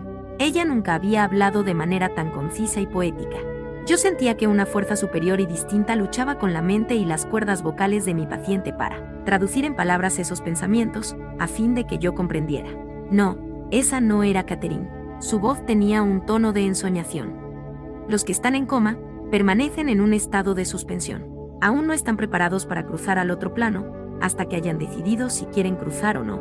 Solo ellos pueden decidirlo.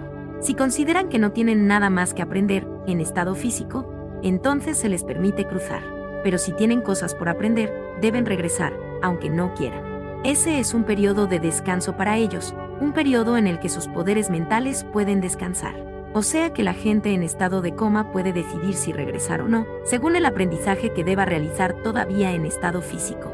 Si consideran que no tienen nada más que aprender, pueden ir directamente al estado espiritual, pese a toda la medicina moderna. Esta información coincidía detalladamente con las investigaciones publicadas sobre las experiencias próximas a la muerte y los motivos por los que algunos decidían regresar. A otros no se les permitía elegir tenían que volver, pues les quedaba algo por aprender. Claro que todos los entrevistados tras una experiencia próxima a la muerte habían regresado a sus cuerpos. Hay una llamativa similitud en los relatos de estas personas. Se separan del cuerpo y contemplan los esfuerzos que se hace por resucitarlos, desde un punto situado por encima del cuerpo. A su debido tiempo cobran conciencia de una luz brillante o de una relumbrante figura espiritual en la distancia. A veces, al final de un túnel, no hay dolor. Cuando cobran conciencia de que aún no han completado la tarea que tienen que cumplir en la Tierra, de que deben regresar al cuerpo, inmediatamente vuelven a él y sienten otra vez dolor y otras sensaciones físicas. He tenido varios pacientes que pasaron por experiencias cercanas a la muerte. El relato más interesante fue el de un próspero comerciante sudamericano, con quien mantuve varias sesiones de psicoterapia normal, unos dos años después de acabar con el tratamiento de Catherine. Jacob había perdido la conciencia al ser atropellado por una motocicleta. Eso ocurrió en Holanda, en 1975, cuando él tenía treinta y pocos años. Recuerda haber flotado por encima del cuerpo, contemplando la escena del accidente, viendo la ambulancia, el médico que le atendía las heridas, la muchedumbre de curiosos, cada vez mayor. Luego cobró conciencia de una luz dorada, en la distancia, al acercarse a ella. Vio a un monje vestido con un hábito pardo. Ese monje dijo a Jacob que aún no era tiempo de morir, que debía regresar a su cuerpo. Él sintió la sabiduría y el poder del religioso, quien también le relató varios acontecimientos futuros que ocurrirían en la vida de Jacob. Todos produjeron. Jacob volvió rápidamente a su cuerpo, que ya estaba en una cama de hospital, recobró la conciencia y, por primera vez, experimentó un intensísimo dolor. En 1980, mientras viajaba por Israel, Jacob, que es judío, visitó la cueva de los patriarcas, en Hebrón, sitio tan sagrado para los judíos como para los musulmanes. Tras la experiencia vivida en Holanda, se había vuelto más religioso y rezaba con frecuencia. Al ver la mezquita cercana, se sentó a rezar con los musulmanes presentes. Al cabo de un rato se levantó para marcharse. Un anciano musulmán se le acercó para decirle, usted es diferente de los otros, que rara vez se sientan a orar con nosotros. El anciano hizo una pausa y lo miró con atención antes de continuar, usted ha visto al monje. No olvide lo que él le dijo.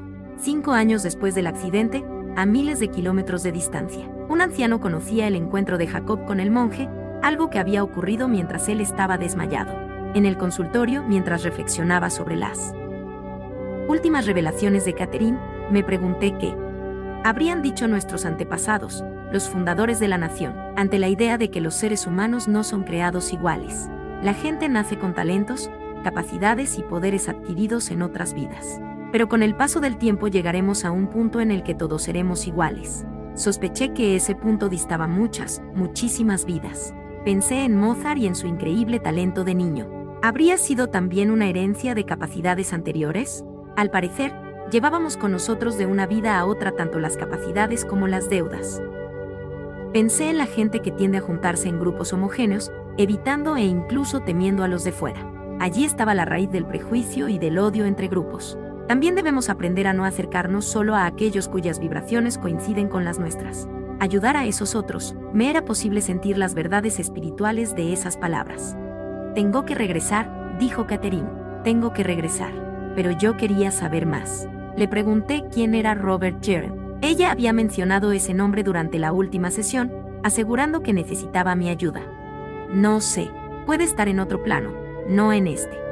Al parecer, no pudo hallarlo. Solo cuando quiera, solo si decide venir a mí, susurró, me enviará un mensaje. Necesita tu ayuda. Aún así, no logré comprender cómo me sería posible ayudarlo. No sé, repitió Catherine pero eres tú el que debe aprender, no yo. Eso era interesante, todo ese material, ¿era para mí? ¿O acaso yo tenía que ayudar a Robert Jared con las enseñanzas recibidas? En verdad, nunca supimos de él. Tengo que regresar, insistió ella. Antes tengo que ir hacia la luz. De pronto se mostró alarmada. Oh, oh, he vacilado mucho tiempo, y como he vacilado, tengo que esperar otra vez. Mientras ella esperaba, le pregunté qué veía, qué sentía. Solo otros espíritus, otras almas. Ellas también están esperando. Le pregunté si había alguna enseñanza que pudiéramos recibir mientras esperaba. ¿Puedes decirnos qué debemos saber? Le pregunté. No están aquí para decírmelo, respondió. Fascinante. Si los maestros no estaban allí para hablarle, Catherine no podía, por sí, proporcionar el conocimiento. Me siento muy inquieta. Quiero irme. Cuando llegue el momento adecuado, me iré. Una vez más pasaron varios minutos en silencio. Por fin debió de llegar el momento oportuno. Había entrado en otra vida.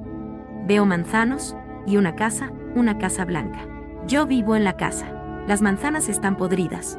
Gusanos no sirven para comer. Hay un columpio, un columpio en el árbol. Le pedí que se observara. Tengo pelo claro, pelo rubio, tengo cinco años. Me llamo Catherine. Me llevé una sorpresa. Había entrado en su vida actual, era Caterina a los cinco años, pero debía de estar allí por algún motivo. ¿Ocurrió algo allí, Caterine?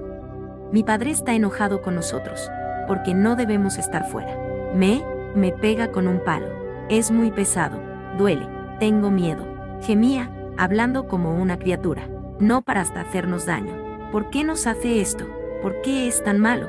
Le pedí que viera su propia vida desde una perspectiva más elevada y que respondiera a su propia pregunta. Poco tiempo antes había leído que eso se podía hacer. Algunos escritores llamaban a esa perspectiva yo superior o, o yo elevado.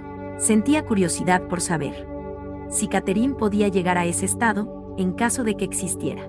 En ese caso, sería una poderosa técnica terapéutica, un atajo hacia la penetración psicológica y la comprensión. Nunca nos quiso, susurró, muy suavemente. Siente que somos intrusos en su vida, no nos quiere. Tampoco a tu hermano varón, Catherine? Pregunté. A mi hermano, menos aún.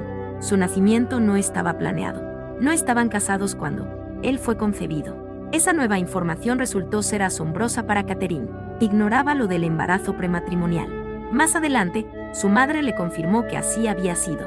Aunque estaba relatando una vida, Catherine exhibía ahora una sabiduría y un punto de vista con respecto a su existencia que, hasta entonces, habían estado restringidos al estado intermedio o espiritual. En cierto modo había una parte de su mente más elevada, una especie de supraconciencia.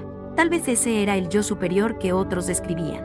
Aunque no estuviera en contacto con los maestros y su espectacular conocimiento, aún así poseía, en su estado supraconsciente, profunda penetración psicológica y gran información, como la de la concepción de su hermano.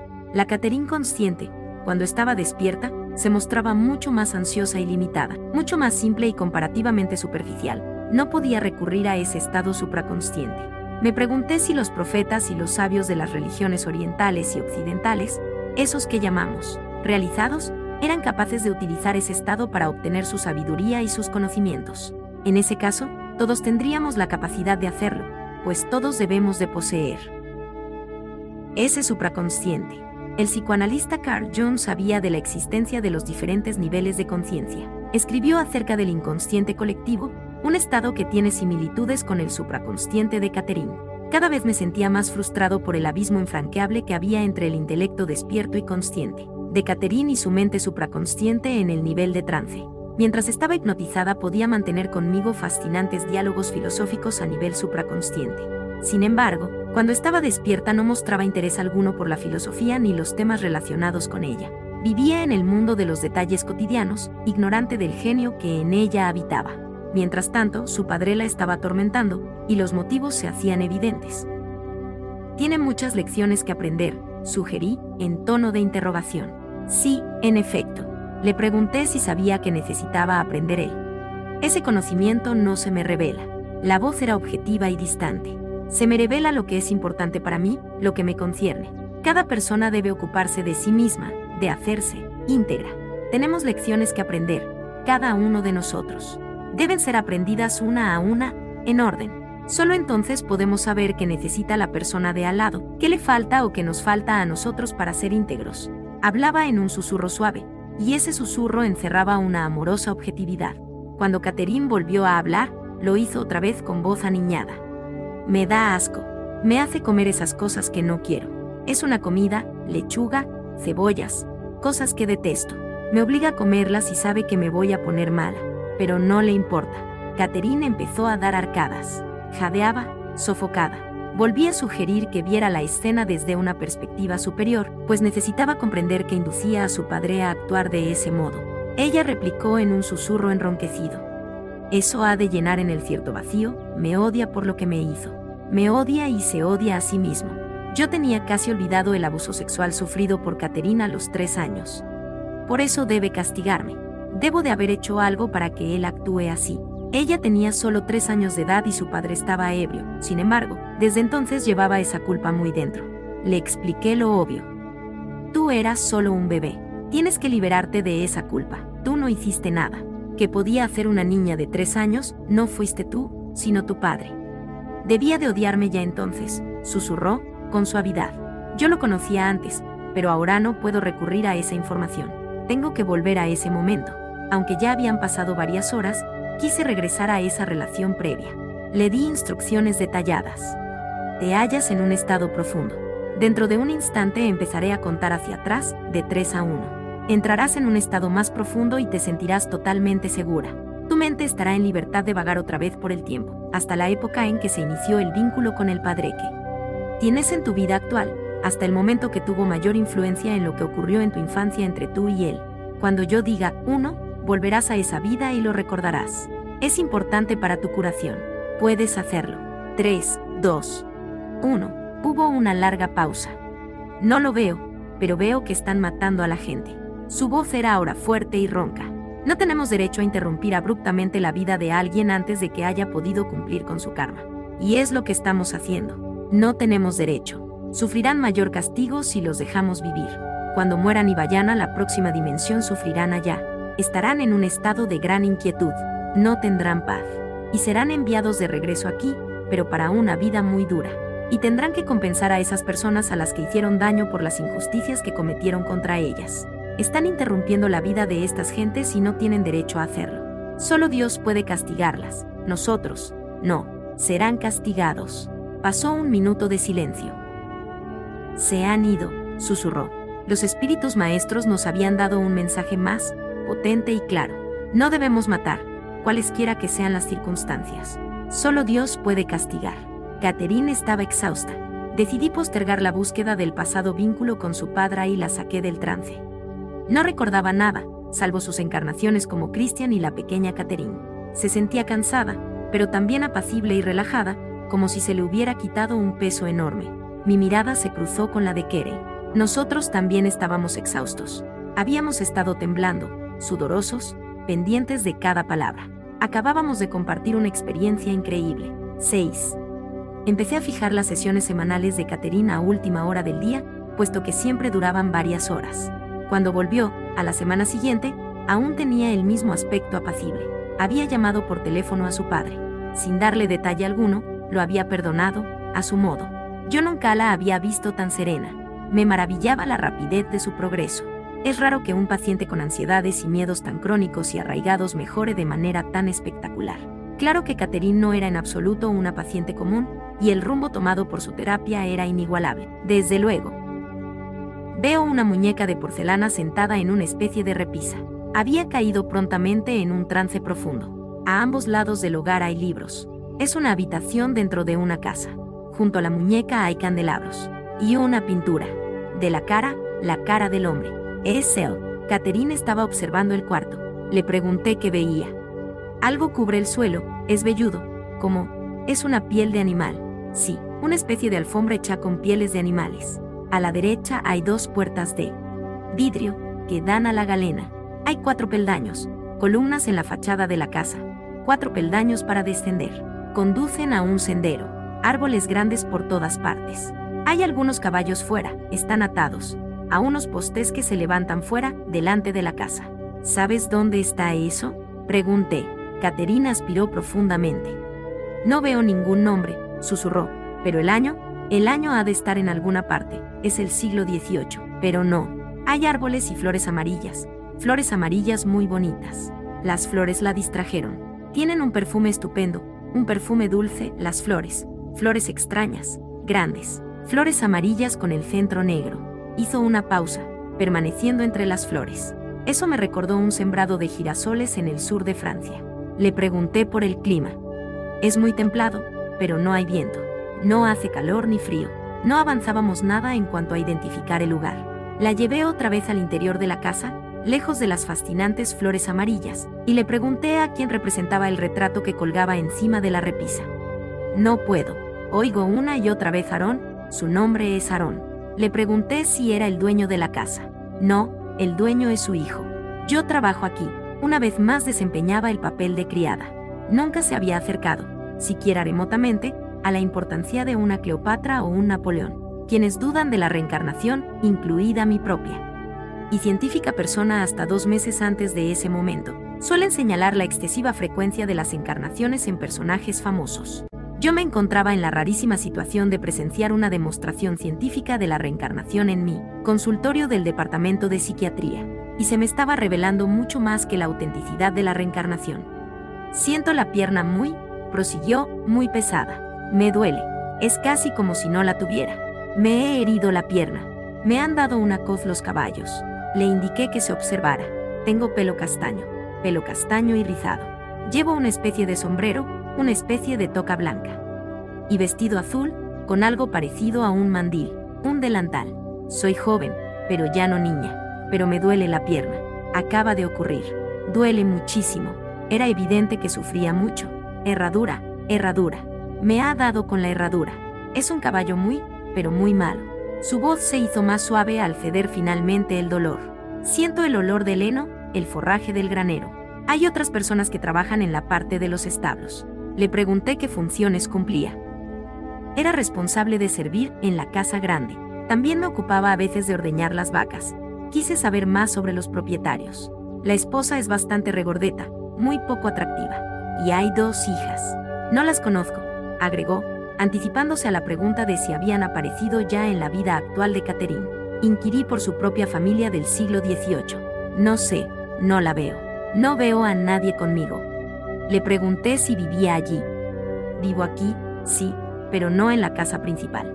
Muy pequeña, la casa que nos han dado. Hay pollos. Recogemos los huevos. Son huevos oscuros. Mi casa es muy pequeña y blanca, una sola habitación. Veo. Un hombre. Vivo con él. Tiene el pelo muy rizado y los ojos azules.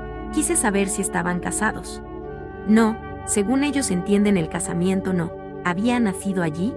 No, me trajeron a la finca cuando era muy pequeña. Mi familia era muy pobre. Su compañero no parecía conocido. Le indiqué que avanzara en el tiempo hasta el siguiente acontecimiento importante de esa vida. Veo algo blanco, blanco, con muchas cintas. Ha de ser un sombrero, una especie de toca, con plumas y cintas blancas. ¿Quién la lleva? Es. Me interrumpió, haciéndome sentir un poco estúpido. La señora de la casa, desde luego. Se casa una de sus hijas. Toda la finca participa en la celebración. Pregunté si el periódico decía algo sobre la boda. En ese caso, le habría pedido que mirara la fecha. No, no creo que aquí haya periódicos. No veo nada parecido. La documentación parecía difícil de conseguir en esa vida. ¿Te ves en esa boda? Quis saber. Ella respondió deprisa, en un susurro alto. No estamos en la boda. Solo podemos observar a la gente que va y viene. Los sirvientes no podemos asistir. ¿Qué sientes? Odio. ¿Por qué? ¿Acaso te tratan mal? Porque somos pobres, respondió con suavidad, y estamos reducidos a servirlos a ellos. Y porque tenemos muy poco, en tanto que ellos tienen mucho. ¿Llegas a salir de esa finca o pasas toda tu vida allí? respondió con melancolía. Paso toda mi vida allí, pude percibir su tristeza. Esa vida era un tiempo difícil y desesperanzada. La hice avanzar hasta el día de su muerte.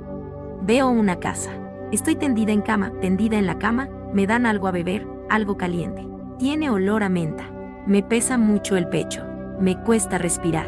Me duelen la espalda y el pecho. Un dolor fuerte. Cuesta hablar. Respiraba aceleradamente, superficialmente, con mucho dolor. Al cabo de algunos minutos de agonía, su cara se ablandó y su cuerpo quedó laxo. La respiración recobró la normalidad. He abandonado mi cuerpo. Su voz era más alta y ronca. Veo una luz maravillosa. Salen a mi encuentro. Vienen a ayudarme. Personas maravillosas. No tienen miedo. Me siento muy liviana. Hubo una pausa larga. ¿Tienes algún pensamiento sobre la vida que acabas de abandonar? Eso es para después. Por el momento solo siento la paz. Es un tiempo de consuelo. La persona debe ser reconfortada. El alma, aquí el alma encuentra paz. Se dejan todos los dolores físicos atrás. El alma está apacible y serena. Es una sensación maravillosa, maravillosa, como si el sol brillara siempre sobre una. La luz es tan intensa. Todo viene de la luz. De esa luz viene la energía. Nuestra alma va inmediatamente hacia allí. Es como una fuerza magnética que nos atrae, es maravillosa, es como una fuente de poder. Sabe curar. ¿Tiene algún color? Tiene muchos colores. Hizo una pausa, descansando en la luz. ¿Qué estás experimentando? Aventuré. Nada, solo paz. Una está entre sus amigos. Todos están allí. Veo a muchas personas. Algunas me son familiares, otras no, pero estamos allí, esperando. Continuó aguardando, en tanto pasaban lentamente los minutos. Decidí acelerar el paso. Tengo una pregunta que hacer. ¿A quién? preguntó Catherine. A alguien. A ti o a los maestros, contesté, saliéndome por la tangente. Creo que nos ayudará a comprender esto. La pregunta es, ¿elegimos el momento y el modo de nacer y de morir? ¿Podemos elegir nuestra situación? ¿Podemos elegir el momento de nuestro nuevo tránsito? Creo que si comprendiéramos esto muchos de tus miedos se aliviarían, Catherine. ¿Hay alguien ahí que pueda responder a esas preguntas? Hacía frío en el cuarto. Cuando Catherine volvió a hablar, su voz fue más grave y resonante. Era una voz que yo nunca le había oído. Era la voz de un poeta. Sí, nosotros elegimos cuando entramos en nuestro estado físico y cuando lo abandonamos. Sabemos. Cuando hemos cumplido lo que se nos envió a cumplir. Sabemos cuando acaba el tiempo y uno aceptará su muerte. Pues uno sabe que no obtendrá nada más de esa vida. Cuando se tiene tiempo, cuando se ha tenido tiempo de descansar y recargar de energías el alma, se le permite a uno elegir su reingreso en el estado físico. Quienes vacilan, quienes no están seguros de su retorno aquí, pueden perder la oportunidad que se les ha dado, la posibilidad de cumplir lo debido cuando están en un cuerpo. Supe de inmediato, con certeza, que no era Catherine quien hablaba. ¿Quién me habla? Rogué. ¿Quién me responde? Catherine respondió en su familiar susurro. No sé. La voz de alguien muy, alguien que tiene dominio sobre las cosas, pero no sé quién es. Solo puedo oír su voz y tratar de repetir lo que él dice. También sabía que ese conocimiento no brotaba de ella misma, ni del subconsciente ni del inconsciente, ni siquiera de su yo supraconsciente. De algún modo, estaba escuchando y transmitiéndome las palabras o las ideas de alguien muy especial, alguien que tiene dominio sobre las cosas. Por lo tanto, había aparecido otro maestro, diferente de aquel o aquellos que nos habían dado los mensajes previos, cargados de sabiduría. Se trataba de un nuevo espíritu, con voz y estilo característicos, poético y sereno. Era un maestro que hablaba sobre la muerte sin vacilar. Sin embargo, su voz y sus pensamientos estaban llenos de amor. El amor parecía cálido y real, pero también universal y objetivo.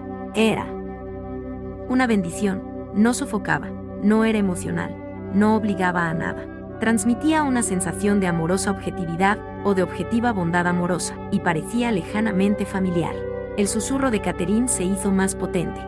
No tengo fe en esta gente. ¿En qué gente? Inquirí. En los maestros. ¿Qué no tienes fe? No, me falta fe. Por eso mi vida ha sido tan difícil. En esa vida no tuve fe. Estaba evaluando tranquilamente su vida del siglo XVIII. Le pregunté qué había aprendido en esa vida. Aprendí sobre la ira y el resentimiento, sobre albergar ciertos sentimientos hacia la gente. También tuve que aprender que no puedo manejar mi vida. Quiero dominio, pero no lo tengo. Debo tener fe en los maestros. Ellos me guiarán a través de todo, pero no tuve fe. Me sentía condenada desde el principio. Nunca miré nada con buenos ojos. Debemos tener fe, debemos tener fe. Y yo dudo, prefiero dudar a creer. Hizo una pausa. ¿Qué deberíamos hacer, tú y yo, para ser mejores? ¿Nuestros caminos son el mismo? Pregunté. La respuesta provino del maestro que en la semana anterior había hablado de poderes intuitivos y del estado de, coma, la voz, el estilo, el tono eran diferentes de los de Caterine y del viril y poético maestro que acababa de hablar. Básicamente, los caminos de todos son el mismo. Todos debemos aprender ciertas actitudes mientras nos encontramos en el estado físico. Algunos somos más rápidos que otros en aceptarlas. Caridad, esperanza, fe, amor, todos debemos conocer estas cosas y conocerlas bien. No son solo una esperanza, una fe, un amor, muchas cosas se alimentan de cada una de ellas. Hay muchas maneras de demostrarlas. Y sin embargo, solo hemos recurrido a un poquito de cada una. Los miembros de órdenes religiosas se han acercado más que cualquiera de nosotros, porque han pronunciado votos de castidad y obediencia. Han renunciado a mucho sin pedir nada a cambio. El resto de nosotros continúa pidiendo recompensas, recompensas y justificaciones para nuestra conducta, cuando en realidad no hay recompensas, no las recompensas que deseamos. La recompensa está en hacer, pero en actuar sin esperar nada a cambio en hacer sin egoísmos. Eso no lo he aprendido, añadió Catherine, con un suave susurro. Por un momento me confundió la palabra, castidad, pero recordé que la raíz significaba, puro, lo cual se refería a un estado muy diferente de la mera abstinencia sexual. No mimarse en exceso, continuó ella. Cualquier cosa hecha en exceso, en exceso, ya lo comprenderás. En el fondo ya lo comprendes. Hizo otra pausa. Lo intento, dije. Luego decidí concentrarme en Catherine. Tal vez los maestros aún no se hubieran retirado. ¿Qué puedo hacer para ayudar mejor a Catherine a superar sus miedos y ansiedades? ¿Y para que aprenda sus lecciones? ¿Es esta la mejor manera o debería cambiar algo? ¿O dedicarme a un área específica? ¿Cómo puedo ayudarla mejor? La respuesta vino en la voz profunda del maestro poeta. Me incliné hacia adelante. Estás haciendo lo correcto, pero es para ti, no para ella. Una vez más, el mensaje sugería que todo eso era más en mi beneficio que en el de Catherine. ¿Para mí? Sí, lo que decimos es para ti. No solo se refería a Catherine en tercera persona, sino que decía nosotros. Había, en verdad, varios espíritus maestros presentes. ¿Puedo preguntar vuestros nombres? Inquirí. Inmediatamente hice una mueca de disgusto ante lo mundano de mi pregunta. Necesito guía. Tengo mucho que aprender. La respuesta fue un poema de amor, un poema sobre mi vida y mi muerte. La voz era suave y tierna. Sentí la amorosa objetividad de un espíritu universal. Lo escuché, sobrecogido. Serás guiado, a su debido tiempo. serás guiado a su debido tiempo. Cuando hayas cumplido lo que se te envió a cumplir, entonces tu vida tendrá fin, pero no antes de entonces. Tienes mucho tiempo por delante, mucho tiempo. Me sentía a un tiempo ansioso y aliviado. Me alegraba de que él no fuera más específico. Catherine se estaba inquietando. Habló en un débil susurro. Caigo, caigo, trato de hallar mi vida, caigo. Suspiró. Yo hice lo mismo. Los maestros se habían ido. Medité sobre los milagrosos mensajes, mensajes muy personales de fuentes muy espirituales. Las implicaciones eran abrumadoras. La luz después de la muerte y la vida después de la muerte, nuestra elección del momento de nacer y del momento de morir, la guía segura e infalible de los maestros, vidas medidas por lecciones aprendidas y tareas completadas, no por años, caridad, esperanza, fe y amor, hacer sin expectativas de recompensa. Ese conocimiento era para mí, pero, ¿con qué finalidad? ¿Qué se me había enviado a cumplir? Los impresionantes mensajes y los acontecimientos que se precipitaban sobre mí en el consultorio correspondían a profundos cambios en mi vida personal y familiar. La transformación fue deslizándose gradualmente en mi conciencia. Por ejemplo, un día en que llevaba a mi hijo a un partido de béisbol del colegio nos vimos atrapados en un enorme atasco de circulación. Siempre me han fastidiado esos atascos, y en esa ocasión íbamos a perdernos, además, uno o dos innings. Sin embargo, caí en la cuenta de que no estaba fastidiado. No proyectaba la culpa en algún conductor incompetente. Mantenía relajados el cuello y los hombros. No descargaba la irritación contra mi hijo. Pasamos el rato conversando, comprendí que solo quería pasar una alegre tarde con Jordán, presenciando un juego del que ambos disfrutábamos. La meta de la tarde era pasar un rato juntos. Si yo me hubiera molestado y enfurecido, la salida se habría estropeado. Cuando miraba a mis hijos y a mi esposa, me preguntaba si habíamos estado juntos anteriormente. ¿Acaso habíamos elegido compartir las pruebas, las tragedias y las alegrías de esta vida? ¿Carecíamos de edad? Sentía hacia ellos un gran amor, una gran ternura comprendí que sus defectos eran cosas sin importancia. En realidad, no tienen tanta importancia. El amor sí.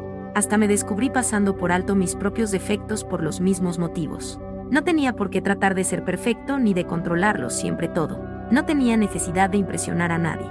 Me alegraba mucho poder compartir esta experiencia con Kerel. Con frecuencia conversábamos después de cenar, ordenando mis sentimientos y reacciones ante las sesiones con Catherine. Kerel tiene una mente analítica y tiene una buena base de conocimientos. Conocía mi fuerte necesidad de realizar esa experiencia con Catherine de manera cuidadosa y científica. Entonces desempeñaba el papel de abogado del diablo, para ayudarme a analizar la información con objetividad.